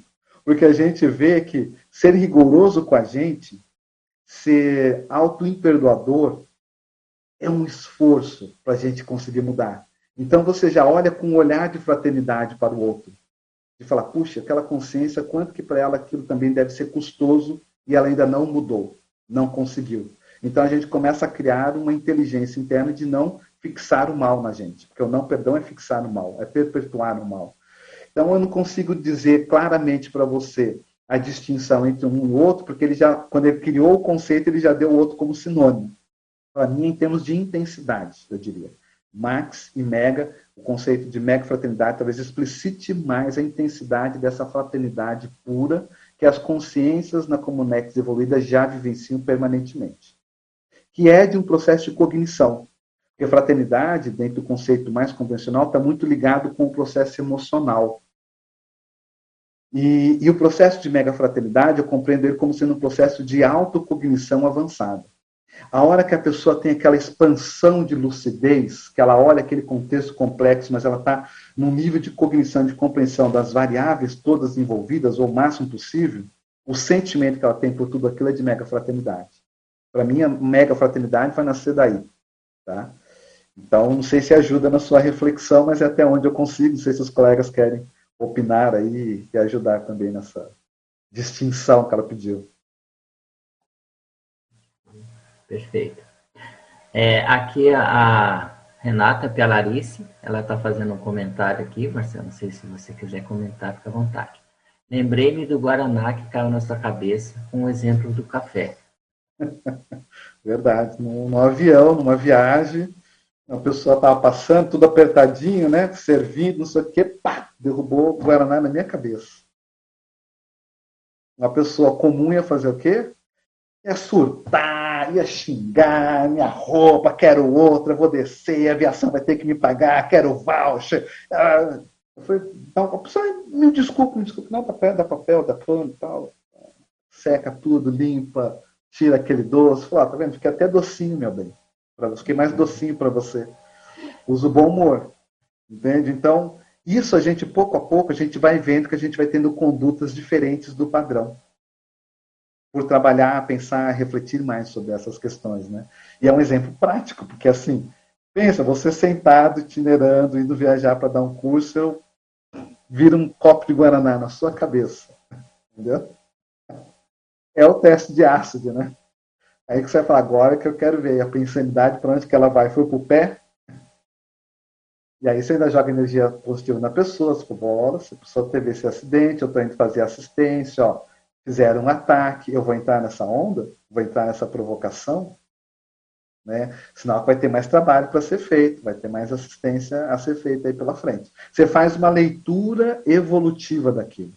Já assiste a pessoa, assiste quem em torno ficou compadecido por você, comprou suas dores, quer. Você já começa a assistir todo mundo, vai fazendo o arrastante assistencial. É por aí. Obrigado, meu bem, pela lembrança. Agora aqui, é, a Kátia também. É, professor Marcelo, a paradiplomacia poderia ser importante para o perfil consciencial mega fraterno? Olha, eu penso que sim. O paradiplomata, ele vai fazer a paramediação de conflitos, vai ajudar a chegar a acordos que sejam assistenciais dentro do princípio cosmoético de que ocorra melhor para todos. Né? O paradiplomata ele não pode ser uma pessoa tendenciosa, que ela toma partido, porque partido já é dividido, né? já é pela metade, não é inteiro. Então, ela vai ter que saber lidar entre a confluência de fronteiras. Se não me engano, tem até um, um epicentrismo debate que a professora Ana Luísa ap apresentou, né? A consciência confluentes de fronteira, que é um tema que ela estuda já há muitos anos. A primeira vez que eu vi apresentando foi em 2007. Vale a pena você ver esse é, epicentrismo debate do professor Ana Luiz falando sobre consciência é, confluente de fronteira. Então, para diplomata, ele precisa ser essa consciência, que vai fazer essa confluência de fronteiras. A fronteira sempre é um limite. Né? Existem fronteiras que são imaginárias, existem fronteiras que são físicas, existem as fronteiras que são conscienciais. E é o limite que esse paradiplomata ele vai procurar aproximar não de maneira não conflitante, mas harmonizada. Então, a ação dele, pela natureza, pela finalidade do comportamento, ou da categoria do, do paradiplomata, já é tendente à mega fraternidade. Agora, o quanto que ele vai conseguir ser, o quanto que ele vai conseguir maximizar nessa atitude dele o melhor para todos, tem um conflito. Aí a pessoa vai ser o paradiplomata naquele, naquele conflito. Ele vai procurar tanto dirimir o conflito, como fazer daquilo algo melhor. Então, veja, só essa ação já é fraterna, né? Ele tanto termina o conflito, o embate, o belicismo, como ele consegue fazer com que se cheguem a um acordo que seja bom para ambas as partes e esse bom que vai beneficiar mais pessoas. Ele não vai só pensando nele, ah, eu, eu tenho já uma tendência, eu tenho uma ideia que é isso. Não, chega lá ele vai ter que estar aberto para toda a realidade multidimensional, entender a realidade do outro grupo, entender a do grupo de cá, do grupo de lá, ver o que, que eles estão certos, aonde que eles estão furando a maneira de raciocinar para tentar chegar num acordo. Então, acho que essa função para o diplomático é um, é um grande laboratório para o desenvolvimento e a vivência da mega fraternidade. Pode falar. Só queria fazer um comentário, porque assim, você, da questão do Guaraná lá no avião, e você coloca ali no Mega Trafores, na sua listagem, você coloca tanto na primeira listagem em casuística, você fala de Mega Trafores, de você desenvolver novos, e depois você traz essa, esse traço de a prática do bom humor. Aí eu uhum. queria que você falasse essa questão do bom humor, porque às vezes a gente fica atravancado com algumas coisas que a gente não supera, e ao invés de levar a coisa com mais bom humor, às vezes a gente fica irritado ou não sabe como fazer, e aí a gente acaba deixando aquilo de lado e não desenvolve esse traço. Eu penso que isso é muito importante dentro da questão da mega fraternidade. Sim, muito interessante. Gi, sabe que eu tenho essa característica, né? Eu, tenho, eu identifico isso como um trafor meu a minha tendência mais normal e a manifestação, vamos dizer, a minha conduta mais padrão é bem-humorada. Quando eu estou fora disso, é porque tem alguma coisa mais séria que eu estou tentando lidar. Mas meu padrão normal é mais, é mais bem-humorado mesmo. E aí, um, lá em 2007, 2008, a OIC me chamou para fazer uma oficina de bom humor, naquelas semanas da, da saúde. E eu fui pensar, puxa, mas uma oficina de bom humor? E aí me veio uma ideia muito inusitada, porque eu comecei a ver o bom humor é o quê? É a gente conseguir ver é, o estriônico, o conseguir dar risada daquilo que foi trágico. Aí a oficina que eu bolei foi o quê? Pegue uma situação trágica, que para você, você achou aquilo super trágico na época, então fiz um grupo e eles falavam, ó, um dia eu estava no avião, aí eu tinha uma aula para dar, eu ia chegar no local, os voluntários iam me receber, e a pessoa veio e jogou um Guaraná na minha cabeça. Para mim foi o fim, porque minha mala foi despachada antes, eu não teria como trocar. Aquilo foi uma tragédia. Agora veja isso de uma maneira bem humorada. Então, um tinha que fazer com a situação trágica do outro, porque é mais fácil. O bom humor é a hora que a gente consegue fazer isso com a gente mesmo. A gente olha aquela pseudo-tragédia sobre uma outra ótica, vendo o que, que foi estriônico. Né? Você pega o, aqueles cartunistas, né? ele vai fazer o nosso retrato. Ele faz o que? Ele pega e fala assim, ah, a tendência dele é fazer assim, ele coloca a sobrancelha lá em cima, ele destaca aspectos da gente. Então, a gente saber destacar com uma lente positiva o que, que teve de bom ou de, de estriônico naquela situação. Quanto mais a gente treinar isso, mais a gente começa a entrar dentro do que é chamada desdramatização. Então, não é que eu não dramatize, eu também tenho meus momentos que tem coisas que eu dramatizo. Aí eu paro. Eu falo, não, Silva, calma, tá dramatizando menos, menos, Olha isso aqui de outra maneira. Vamos lá. Tá. É difícil, mas aí eu tenho uma frase para mim que me, me, traz muita tranquilidade, que é assim, joga água limpa que vai limpar. Continua jogando água limpa. Continua... É como, às vezes, quando eu me sinto num balde, que a coisa está muito suja, está muito pesada, vai jogando água limpa que uma hora isso vai ficar limpo. É uma maneira bem humorada de eu mudar meu padrão pensênico, de eu pensar, vamos trabalhar energia, vamos conectar com os amparadores. Por trás dessa frase vem toda uma série de, de concepções. Então, o bom humor é a gente saber fazer da nossa tragédia algo positivo, mas não banalizador, né? Mas algo que você destaca que vai te levar para cima. Então, acho que é mais ou menos nesse sentido. Muito bom. É, mais uma pergunta aqui, Marcelo. É do Jabas Barros. É, poderia comentar sobre aquela atitude de não pensar mal dos outros e como isso se relaciona com a construção do perfil negativa?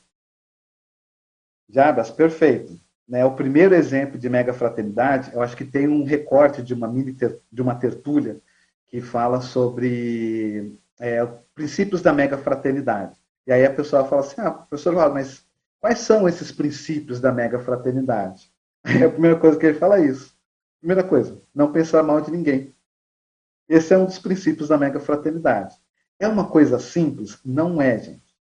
Vamos fazer aquela técnica. Pega uma folhinha em branco, coloque na sua geladeira dia 1, hoje, você não vai pensar mal de ninguém. Nem de você, do seu vizinho, do seu pet, da temperatura, do governo, da Covid, do, do, do diabo 4. Você não vai pensar. Conseguiu? Você, ao final do dia, você coloca um risquinho. Dia seguinte, só mais um dia, tá? Sem, sem pensar mal de ninguém. Só mais hoje. Aí você faz esse esforço. Conseguiu? Coloca um risquinho. terceiro dia, só mais um dia. Você vai na técnica de só mais um dia. Zerou, meu filho. Começou a pensar mal de você, xingou, praguejou alguém, alguma coisa, zera tudo aquilo, começa de novo. Então, é um exercício. Porque a tendência natural, a gente precisa lembrar que nós estamos num, num hospital escola. O planeta Terra é hospital escola. A tendência natural, se a gente deixar, é entrar num roldão desse olos, desses holopensenes e a gente começa a entrar numa onda de praguejar tudo, tudo o que tiver, e é o, o anti-vacina, é a favor da vacina, é, entra numa onda. E aí, quando você vê, é uma escolha pensênica.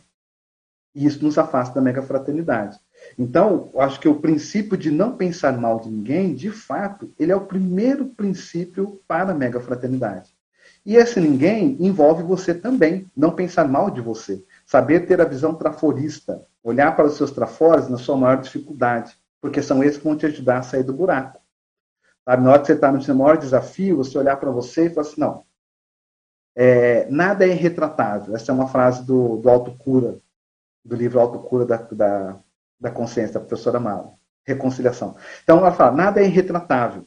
Você viu que você fez uma parte de uma pisada na bola. Se deixar, a tendência é você entrar naquele buraco e você, não estou falando você, desculpa, mas a consciência entrar naquele buraco e começar a remoer e achar então que ela é a pior coisa. Ela esquece, como a gente estava falando, toda a história que ela teve e aquele momento a significa. Ela faz daquele momento o significado dela toda. E não é assim. Aquele momento é aquele momento. E nada é irretratável. Tudo pode ser corrigido. Por isso que existe evolução. Se a gente fosse olhar passado, talvez a gente tivesse muito mais vergonha do que a gente tem dos nossos erros de hoje. Mas tudo é possível retratar. E isso é evolução. E, é, e um momento não significa você. Significa aquele momento. Então, só de pensar assim, isso já me traz mais autolucidez. Quando eu entro em situações que eu vejo, pisei na bola. Porque eu falo, não, isso é um momento, isso não me significa como consciência. É só uma manifestação minha que eu vou retratar. Qual é a melhor maneira? E aí começa a pensar na solucionática. Pensar na solucionática é pensar nos seus trafores. Então, esse princípio é o princípio basilar da mega fraternidade. Não pense mal de ninguém, incluindo você.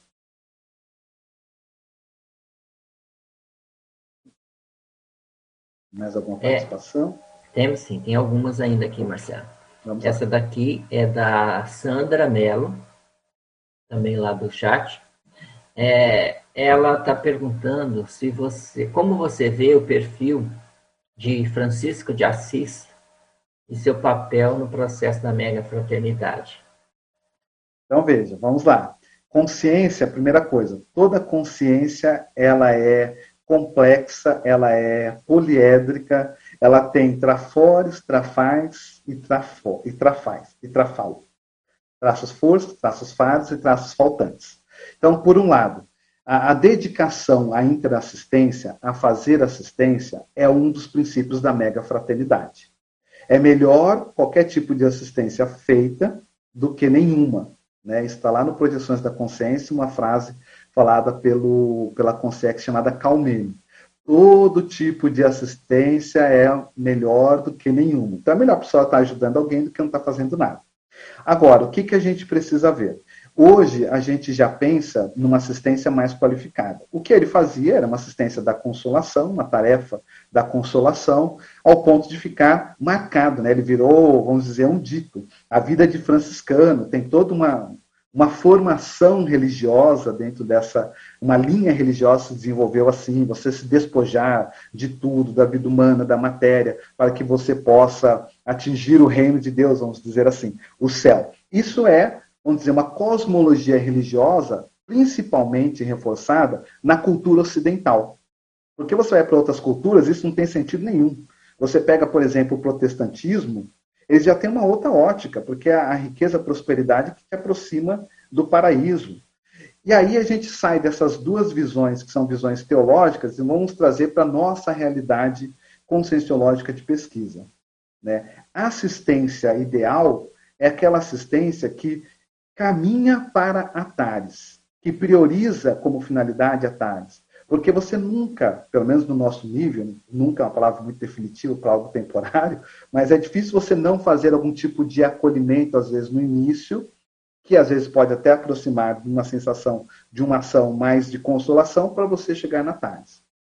Então, Francisco de Assis, para mim, é uma personalidade que ela foi assistencial, dentro de uma linha religiosa, deixou como legado um exemplo de assistência e deixou como trafar esse despojamento da pessoa dar tudo de si e não pensar em si. Porque a assistência ideal, ela inclui você também como assistente. Tá bem? Então, para mim, eu, eu colocaria desta maneira. Tanto que a gente fala, a gente veio aqui para fazer, doarmos uns aos outros, mas nós não precisamos ser franciscanos. Por exemplo, para fazer uma ProEx, você precisa ter um corpo saudável, você precisa, nessa dimensão, nesse tempo que a gente vive, ter recursos. Se você precisa ter uma biblioteca, ó, aqui atrás tem uma biblioteca. Né? Aquela parte de lá são os livros do meu doutorado, as duas fileiras ali de cima. Se eu não tenho um recurso, às vezes eu não tenho como acessar isso para fazer um doutorado e, e trabalhar um tema que faz parte do meu passado, a escravidão. Entende? Então, a vida de franciscano, nem sempre, ela não é o ideal para o assistente. O ideal é você saber utilizar os recursos conscienciais que você tem de maneira lúcida e cosmoética. E isso eu vejo como sendo um traço é, heterocriticável, né? se a gente usar a técnica do, do heterocrítico, os traços conscienciais, consensuais, assistência, dedicar uma vida à assistência, heterocriticável, abrir mão de tudo. Não, não precisamos disso. O ideal é sempre o equilíbrio, não os extremos. Fala, Tere. Bom dia a todos, parabéns, professor Marcelo. Uh, o professor Valdo, ele costumava falar, uh, levar tudo jeito, né? Lembrei muito dessa frase, né? Daí, lendo ali na tua enumerologia, no item 9 e o 10, eu fiquei pensando, e a minha pergunta é o seguinte, como a gente conseguir, né, nesse momento, né, esse atual momento que nós estamos vivendo, né, que é bem crítico mesmo da humanidade, a gente conseguir, dentro desse processo da fraternidade, né, levar tudo direito, assim, tanto que para nós mesmas, né, que a gente faz parte né, desse processo todo, né, e entender essa, tudo que está acontecendo hoje na humanidade, para poder fazer uma, assim, uma, eu não digo uma mega assistência, né, porque eu não, assim, pelo menos para mim, né, mas pelo menos assim dar o máximo que a gente pode de todos nós, né? E sermos mais assistenciais, né? Com muita lucidez, né? Então, como, quais seriam as dicas nesse momento para a gente conseguir levar tudo direito? Ele, sabe que eu andei pensando nisso esses dias? E o exemplo que me veio é assim: não perdemos o mega foco da interassistencialidade e da prioridade evolutiva qual é a prioridade evolutiva de cada um de nós. Porque tudo isso que está passando agora, essa pandemia, essa polarização, essas discussões, esse monte de coisa, tudo isso vai passar. Consciências mais evoluídas que nós estão vivendo nesse mesmo momento, nessa dimensão. Mas continuam com mega foco na evolução, na interassistencialidade. Tudo isso está é, fazendo esse barulho, como se fosse assim: os cães ladram, e a carruagem passa. A gente não perder esse mega foco do que é o prioritário evolutivo. Eu fiquei, quando eu fiz essa reflexão, a gente estava conversando com amigos, eu pensei assim, se o professor Valdo estivesse aqui, vivendo intrafisicamente essa mesma condição que nós estamos vivendo, será que ele teria deixado de escrever algum tratado?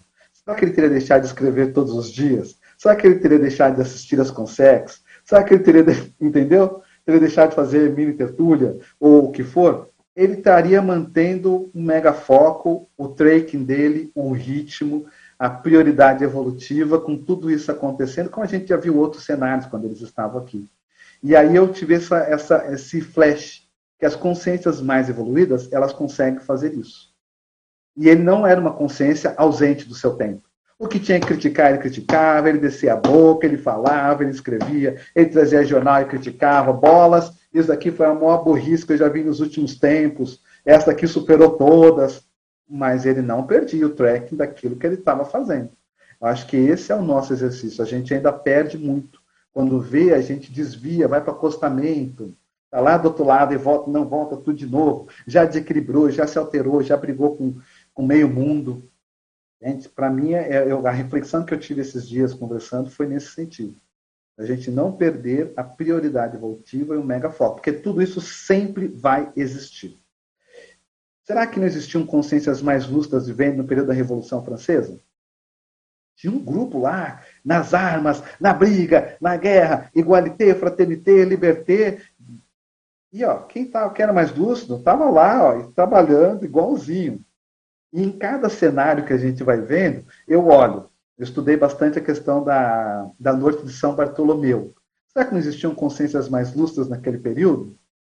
Em todos os períodos críticos da humanidade, as consciências lustras não perdem o seu foco. Eu acho que esse é o grande aprendizado para a gente, que eu tiro olhando para o professor Valdo pensando nesse contexto que a gente está vivendo o quanto que a gente vai se desviar daquilo que é prioritário, ou quanto que a gente vai conseguir manter o foco na prioridade evolutiva. Porque isso tudo vai passar. Bom, é, agora a pergunta aqui é, da Cássia Cruz Silva. Professor, o senhor poderia comentar sobre o perfil consciencial megafraterno e o convívio com os pré-humanos, a zooconvivialidade? Boa. É, Cássio, hoje eu estava falando aqui, eu estava dando um exemplo um pouco antes nos bastidores, conversando do meu experimento da manhã. Coloquei a roupa branca para vir aqui conversar com vocês, me inspirar no, nos momentos da própria dinâmica, na atividade que a gente faz lá. E aí eu estou com, com um pet, uma Border Collie de quatro meses. Border Collie é uma cachorra que tem muita energia. Ela é muito inteligente, ela tem muita energia. E ela saiu e foi para a Terra. E aí eu cheguei todo de branco. Bom dia! E ela veio e as patinhas vermelhas sujou toda a minha calça. E na hora, Marcelo, perfil mega fraterno. Ela tem quatro meses. Não pode subir quando estiver de branco. Vamos educar, porque a mega fraternidade ela é educativa. Dei bronca, falei, mas procurei manter o meu prumo dentro daquilo que a gente vem estudando e procurando vivenciar. Então, isso é um exemplo prático, bem simples, mas que todos nós passamos no dia a dia. Agora, entrando em coisas mais complexas. A tendência que eu vejo na sociedade é a gente sair hoje do que impera dentro da sociedade, que é o especicismo. Ou seja, a distinção das espécies. Então, nós, como animais é, humanos, Homo sapiens sapiens, que achamos que sabemos, mas na verdade sabemos muito pouco, mas achamos que sabemos e somos super inteligentes, nós achamos que essa espécie, isso é uma construção histórica, social, biológica, enfim, genética, mesológica, a gente pode colocar vários aspectos, que é uma espécie dominante e que, por ser uma espécie dominante, temos o direito de dominar os outros animais. Recentemente, há poucos anos, saiu uma lei no Brasil admitindo que os seres pré-humanos, os chamados subhumanos, nós aqui chamamos como pré-humanos, são seres sencientes, eles têm direito, são seres que sentem. Então veja, quanto tempo precisou para ter uma legislação para admitir que os animais são seres sencientes, que eles têm direitos. Agora, esse debate, ele se remonta lá em 1800 e pouco, quando um inglês isso tem na literatura, ele defendeu o direito dos ratos. Na Europa era muito precária a questão das condições sanitárias e tinha infestação, uma infestação de ratos nas lavouras, na cidade. E ele, um advogado, ele foi defender o direito dos ratos, deles terem direito à sobrevivência. Passam-se alguns séculos, nós temos aí, mais de um século depois, a discussão lá no início da década de 70, puxada por uma mulher, a Carol Harshel, que ela discutiu no livro dela, A Primavera Silenciosa, o problema da contaminação do subsolo e matando pinguins a quilômetros de distância, porque contaminava a água e ia atingir uma espécie lá a quilômetros de distância. E aí começa esse movimento no que é chamado do ecodesenvolvimento, e depois, em 1990, ganha o tom da sustentabilidade. Então, todo esse movimento, para mim, tem por trás movimento de evoluciólogos, da gente compreender que nós somos princípios conscienciais em evolução e que todos têm o para-direito de evoluir. por, pelo fato de nós sermos um animal humano, porque nós também somos um animal, né, o Homo sapiens é uma espécie animal, não nos faz melhor ou pior do que os outros. E a tendência na humanidade, é lógico que isso vai demorar, é isso entrar de maneira cada vez mais forte e as pessoas começarem a respeitar o direito dos outros princípios conscienciais de evolução. Tá? Então, é, esse especismo, a tendência é de ser discutido. É lógico que tudo, quando começa a ter um viés, às vezes, mais ideológico, muito radical, mas tem a sua razão de ser, e isso tudo vai mudar socialmente no futuro a nossa forma de funcionar, da sociedade funcionar. Nós vamos ter mais respeito pelas espécies. Tá? Assim que eu vejo a relação com a mega fraternidade. Professor Marcelo, é, você pode expandir um pouco mais ali no questionamento, é, em suas reflexões, ainda param, pairam negocinhos frente à interassistencialidade? Pois é, essa daqui é para a gente pensar assim, a mega fraternidade é algo desejável. Pô, bacana, eu quero ficar nesse estado de maior harmonia, de sentimentos elevados, de expansão cognitiva, eu quero viver isso o tempo todo. Mas na hora que aperta, qual é a sua tendência evolutiva? A hora que a pressão ela chega assim no limite um pouquinho acima do nariz, já passou a boca. Aí ela subiu para cima do nariz, só está com o olho para fora. Qual é a tendência? A tendência é apelar, é ter algum tipo de regressismo. Tem gente, por exemplo, que mesmo estudando a conscienciologia, a pessoa tem um regressismo ela vai apelar para oração, ela vai apelar para algum tipo de mandinga, ela esquece estado, estado vibracional, eu, autonomia evolutiva, que isso, eu quero alguém que vem aqui, tire isso com a mão e acabou. Então, ainda existe, impera algum tipo de negocinho com a interassistencialidade, ou a consciência ela consegue olhar e ver qual a lição que eu preciso tirar. Sabe? A tendência nossa é a gente entender que nós somos causa dos nossos efeitos. Isso faz parte da evolução. É a partir daí que a gente vai virar o alto legislador evolutivo. Então a gente vai deixar de fazer negocinho. Apertou, teve uma situação que você chegou no seu limite, aparentemente seu limite temporário, que todo limite é temporário, você vai voltar para a autopesquisa. A consciência volta para a autopesquisa para ver aonde que eu tenho que ajustar para essa água que está para cima do nariz, ela voltar para um nível adequado. E esse nível adequado vem a partir das megas recins e megas ressex. Então, o autoabsolutismo que o professor Valdo coloca, ele começa, para mim, ele começa a nascer a partir desta compreensão. Que é, nós somos causa dos nossos efeitos e a responsabilidade de mudar o efeito, então, a partir da gente. Aí não há negocinho. A pré-intermissiologia, quando o professor Valdo trouxe a ideia, lembra? O professor assim, mas Valdo, então eu posso formar junto com a minha dupla, eu me dou muito bem, a gente pode fazer uma dupla extrafísica para fazer o resgate. Eu disse, lá vem o um negocinho. Não, é você porque a pessoa está tirando o corpo fora da liderança interassistencial. É ela que vai lá na bratosfera sozinha. Se, se encontrar, se deparar e se retratar com aquele antigo detrator ou parceiro do passado. É ela. Ah, mas por que, que minha dupla não pode ir junto? Porque ela estar no curral dela. Ela também vai estar fazendo isso. Sabe? Então é você. E a partir desse autoenfrentamento é que a pessoa vai ter a liberdade íntima de ser um líder interconsciencial interassistencial, porque ela vai ter mais glasnost, mais paz íntima, não vai ter nada a esconder, não vai ter nada a temer, entende? Esse tipo de negocinho eu vejo que ainda predomina muito na cultura, é, mesmo conscienciológica. As pessoas tendem a fazer um negocinho. Vou dar um outro exemplo, saindo para outra área. O professor de conscienciologia quer pular etapas informou muito o professor, quem nunca viu isso? Fica bravo porque deu a primeira aula não foi liberado, briga com todo mundo porque quer ser liberado para entrar no curso. Quantas vezes eu não falei para o pessoal, você está acabando de comprovar a sua inaptidão para entrar em sala de aula, com essa sua conduta. Você quer ir para um trabalho assistencial brigando com todo mundo? É errado. É como se você tivesse andar para a direita andando para a esquerda, está indo para o lado oposto de onde você quer chegar. Então, já mostra que você tem que fazer mais algumas aulas para você trabalhar esse seu temperamento. E aí você entra na interconsciencialidade para ajudar a pessoa. Tá? Então, esses tipos de negocinho ainda existem. E pode ficar cada vez mais complexos e sutis. Eu fico pensando... Valeu, Nani está rindo, que deve estar tá lembrando também de um monte de coisa. Ah, sim, sim. É. Eu fico pensando, professor, assim, o quanto que o movimento né, da espiral evolutiva, ela é inteligente Porque você está ali, né, rodando, rodando, daqui a pouco você fala, opa, passou.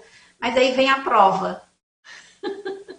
E aí nem sempre você consegue avançar, né? E essa prova, ela é assim uma benção na sua vida, né? Porque nesse esse pontinho aí que estava obscuro é que você vai ter que trabalhar mais recins, né? É. E você vê, e a gente começa a ressignificar até a forma de a gente falar. Então eu prefiro, ao invés de prova, os altos desafios evolutivos. Isso. Eu prefiro, ao invés de bênção, é, talvez as benesses a inteligência evolutiva da gente conseguir ter lucidez para essa oportunidade que nós estamos tendo. Porque se a pessoa não tem lucidez, ela nem vê que aquilo é uma oportunidade. Né? Ela é vê, é por exemplo, um dos maiores desafios que eu passei no último, nos últimos tempos, para mim, e eu já fiz muita coisa dentro da Conscienciologia, foi terminar o doutorado. Olha, eu acho que eu não enfrentei assim tanta pressão extrafísica, intrafísica e tudo que foi jeito com essa tese de doutorado falando sobre escravidão contemporânea. Eu olhava e assim, gente, mas eu já passei por muita coisa. Mas isso daqui está além da minha conta. E aí eu tinha que lembrar, não tem como fazer negocinho. Porque se fosse no passado, eu ia bater lá no Valdo e falei, Valdo, o que está acontecendo? Porque esse negócio aqui, ó, estamponou minha cabeça. Não tem, Valdo, é você. Não tem negocinho. Vai lá, encara. Aí eu pensava naquela frase, joga água limpa que você vai limpar. Vai jogando água limpa que uma hora vai limpar. Vai limpar. Aí eu vi uma frase, acho que uma tertúlia que eu estava ouvindo da mala, alguma coisa assim, que ela, ela usa muito essa frase, que ela fala assim, os assediadores são especialistas em fazer um gigante acreditar que ele é um anão. A hora que eu ouvi aquela frase, eu falei assim, tá aí, eu sou um gigante, eu vou encarar esse negócio e vamos que vamos. Não tem esse negócio de curvar, não. Levanta a cabeça e vamos terminar esse negócio e vamos desassediar esse processo. E foi jogando água limpa que o negócio terminou. Foi muita pressão extrafísica. Então, eu estou ficando Estou ficando bem curiosa aí com essa coisa de jogar na água limpa. O que, que é? Você faz EV? O que, que você faz aí nesse momento? Começa por essa conduta de falar assim: não tem como não acontecer. Isso daqui é irretornável. Não tem como não terminar isso daqui. Isso vai terminar. Então vamos pensar positivo. Tudo que vem de ideia negativa, não, isso não me interessa. Vamos pensar positivo. Ah, mas fulano está assediado, vamos jogar energia positiva nessa pessoa. Ah, fulano ligou muito bravo, não sei o quê. Vamos mudar o tom da energia com a pessoa e vamos reverter essa situação, sabe? Então eu coloco uma positividade e ações, condutas, sempre no sentido daquilo que é o mais positivo. Eu estou jogando água limpa, água limpa, água limpa. Daqui a pouco aquilo tudo que parecia uma tormenta passou. Opa, aliviou tudo isso. Sabe? Mas começa com uma conduta íntima de que não vou mais dobrar. Levanta a cabeça, vamos enfrentar isso com hombridade, vamos para frente. Muito uma bom. conduta interna. Isso me dá força. Tá? É isso que eu, que eu, sinto. Tá? É, quando, quando, quando o tema é instigante, a turma fica tudo alvoroçada, né? Então tá chovendo, chovendo perguntas aqui. Vamos ver se dá tempo de responder pelo menos mais algumas aqui, Marcelo. Tá bom. É, essa daqui é do Jarbas Barros. É, autodesorganização consciencial é um impeditivo para vivenciar a mega fraternidade? Jarbas, é um déficit que vai atrapalhar bastante. a pessoa desorganizada, ela perde visão de conjunto, ela perde time, ela se embola nas próprias pernas, ela não está sendo fraterna com ela. Então, imagina ser mega fraterna. Vamos lá, agora a gente vai na taque ritmia nas respostas. É, agora essa aqui é do Fernando. É, professor Marcelo, é, a Olo Mater Pensene, ele colocou, ele juntou duas coisas aqui, Olo e Mater Pensene, central extrafísica da fraternidade, está ligada ao 100, enquanto a, uma, a Olo Mater Pensene da verdade está ligada ao PEN?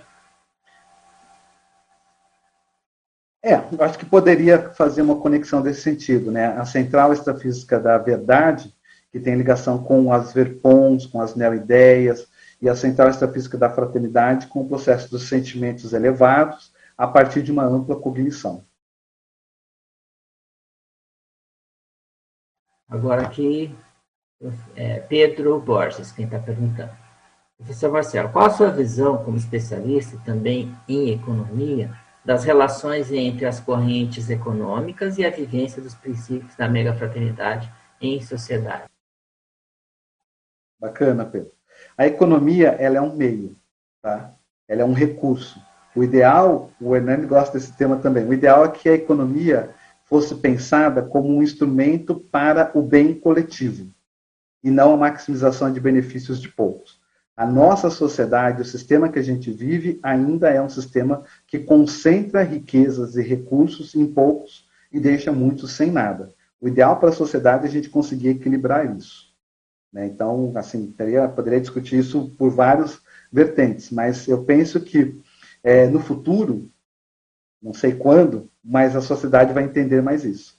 Que os recursos estão disponíveis para evolução e para atender a todos, e não só a poucos. E aí é aquele negócio que o professor Valdo coloca nos 700 experimentos. Se vocês encontrarem alguma consciência bilionária que se entende, que, que se interessa por conscienciologia, estude essa pessoa, porque ela é uma pessoa rara. Entende? Porque a tendência de quem acumula, no sentido social que a gente vê econômico, é querer mais, mais, mais, mais, e a pessoa não vê qual a responsabilidade de tudo isso que ela recebeu e o que ela tem, como que ela está utilizando. Agora, mais uma pergunta aqui do Eduardo Dória. É, professor Marcelo, como podemos implantar as sementes da mega fraternidade nesse momento atual, no Zeitgeist, tão polarizado, radical em opiniões e violento, apesar deste triste momento atual da pandemia? Eduardo, primeira coisa que eu tenho procurado fazer, ficar sempre atento para não entrar nas ondas, porque há bolsões e holopensenes muito fortes. Se você deixar, você daqui a pouco você está de um lado para o outro brigando, e você briga dentro da sua própria cabeça, e você briga com as suas próprias ideias, daqui a pouco você briga com o outro. Então, eu recebo coisas que são fake news, muitos fake news, até esses dias escrevi uma, uma pensata sobre checagem.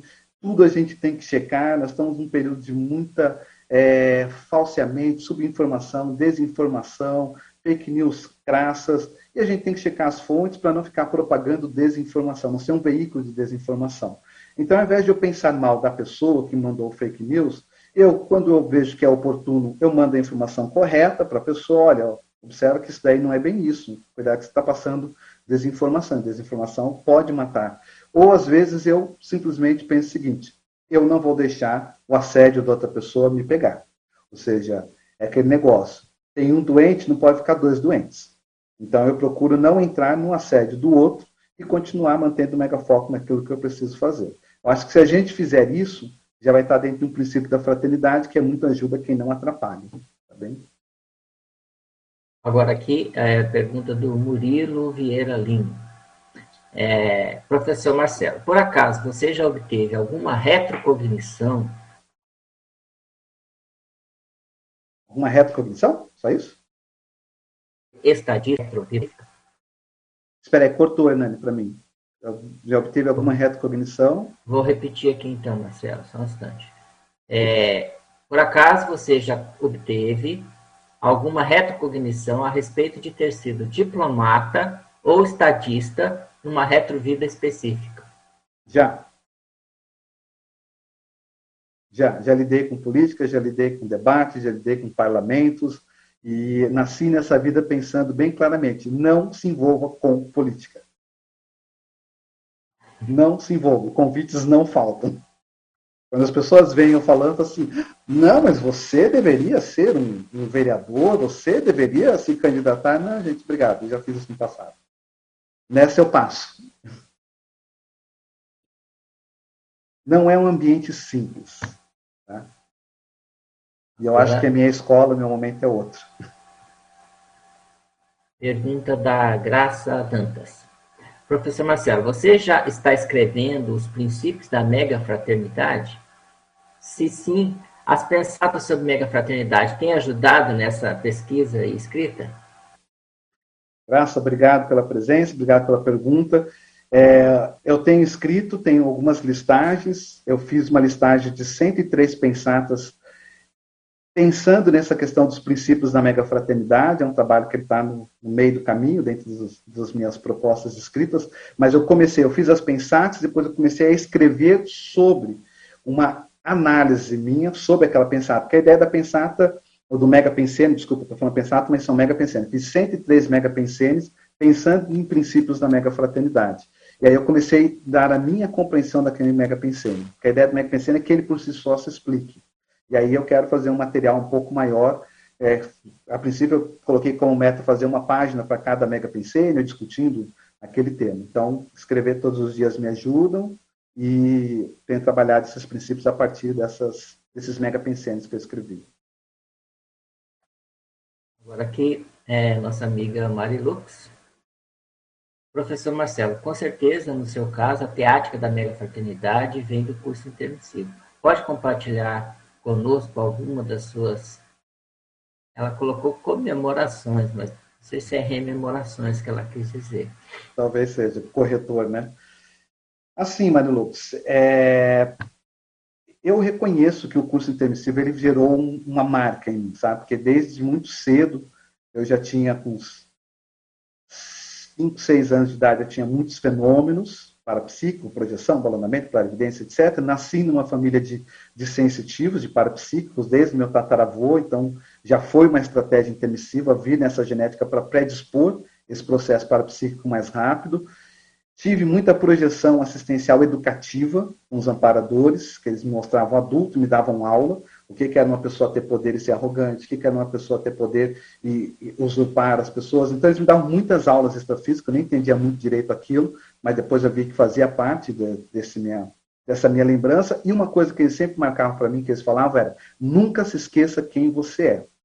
Só para sintetizar a história, num debate com o professor Valdo, uma das ideias que ele me deu, ele falou assim: Marcelo, no curso intermissivo, você fez uma reflexão prática. Você ia nos locais onde você atuou erradamente, você via as consequências daquilo que você fez, voltava e refletia, e depois ia para outros locais, voltava e refletia. Eu acho que esse movimento que ele explicitou vem muito coerente com o meu jeito de ser. Eu, minha família falava que eu era um, uma criança velha. Eles queriam ver quando, quando eu crescesse o que eu ia ser. Porque eu era sempre muito em si mesmado, eu sempre estava pensando muito. Eles falaram, o que, que você tem, menino? Estou pensando. Pensando sobre, a, pensando sobre o quê? Você é muito novo para estar pensando, pensando sobre a vida.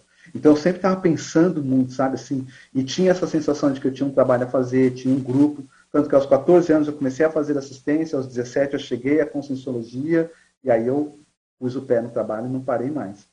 Então eu penso que isso tudo faz parte sim do curso intermissivo como uma marca em função dos resultados do passado, né, que não são muito agradáveis.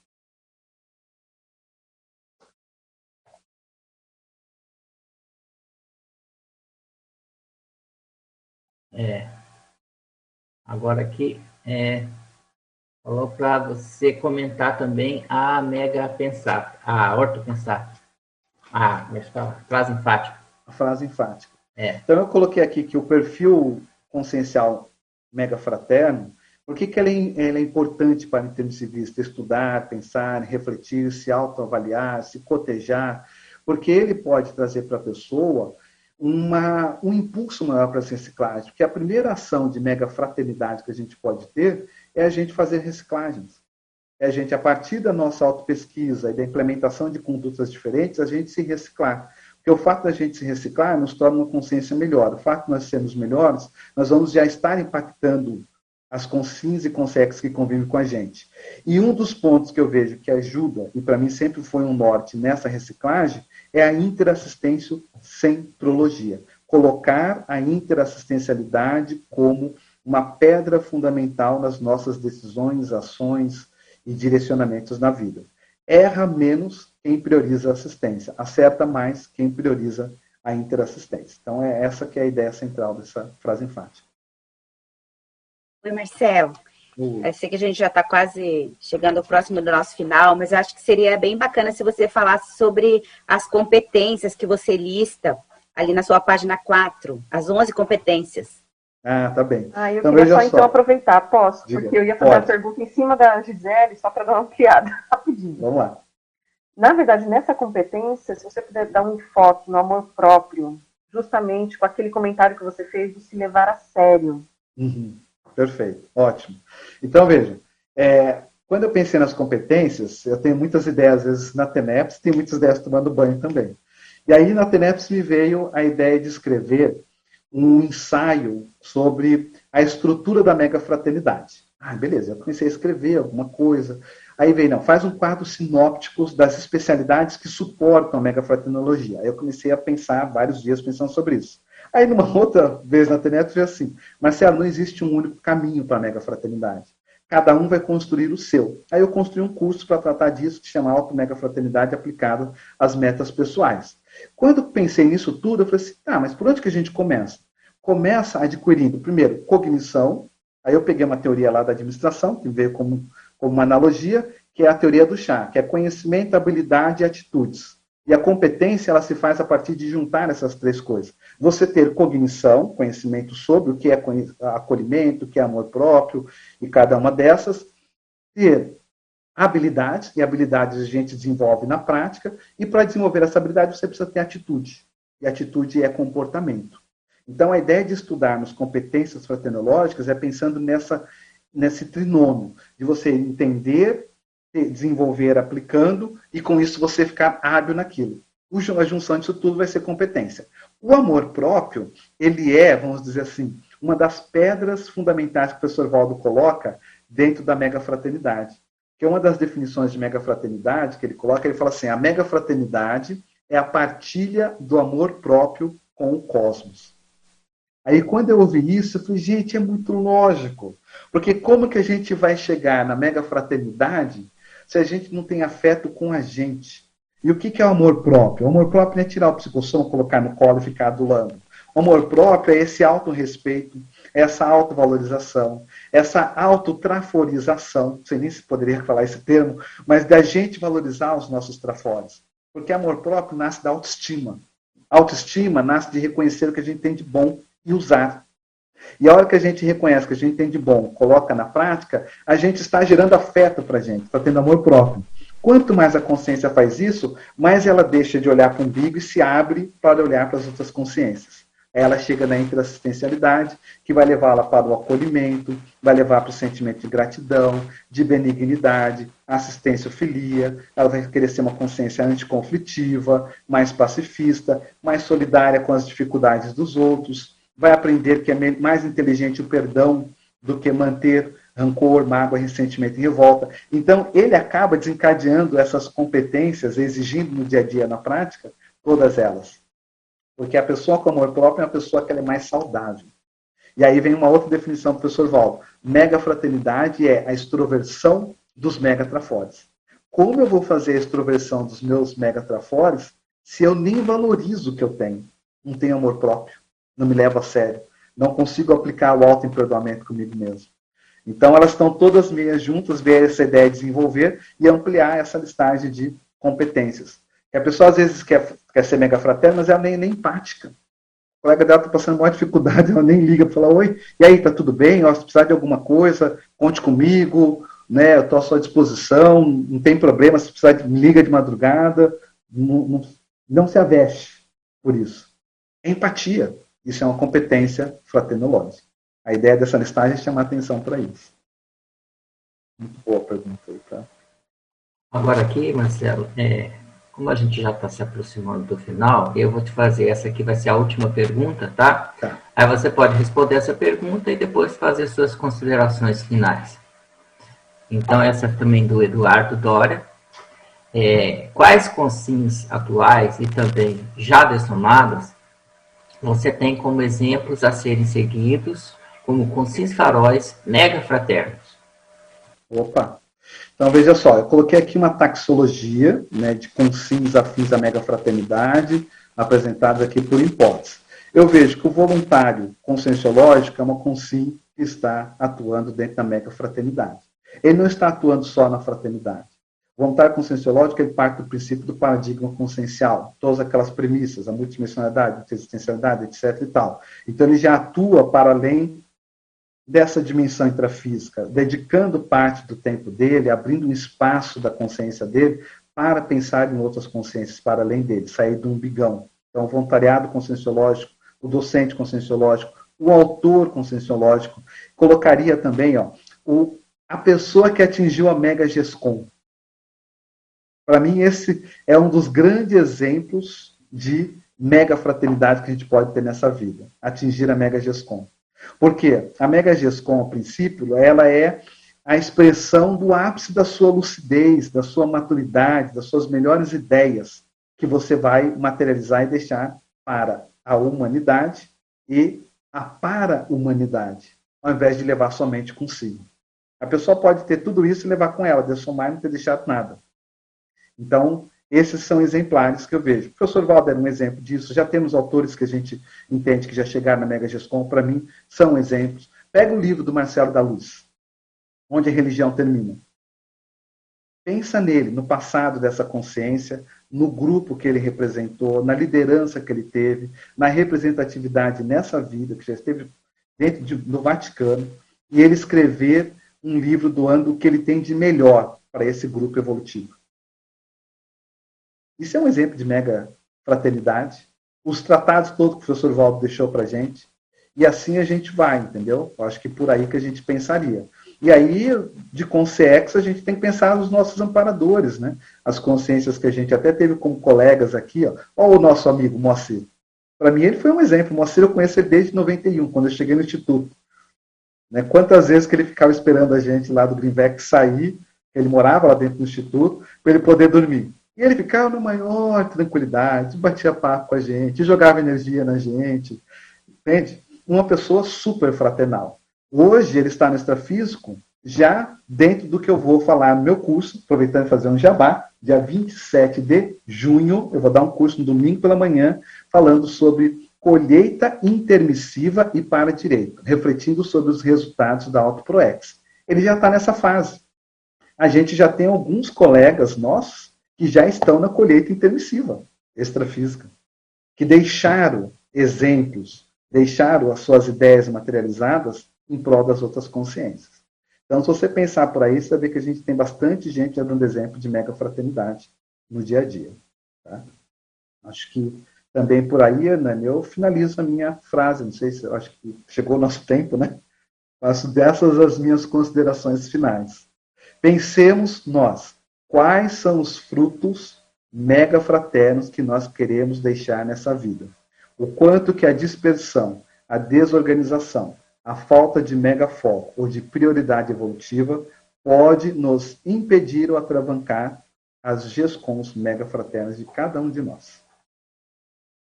Deixo essa reflexão. Muito bom. Obrigado, obrigado, professor Marcelo. Obrigado a todos que participaram, fizeram perguntas. É, hoje nós tivemos 468 acessos e 82 espectadores simultâneos. Para nosso próximo debate, a gente vai ter a professora Marina com o tema da intraconsciencialidade na pressão holopensêmica. Então, muito obrigado a todos e até a próxima. Obrigado.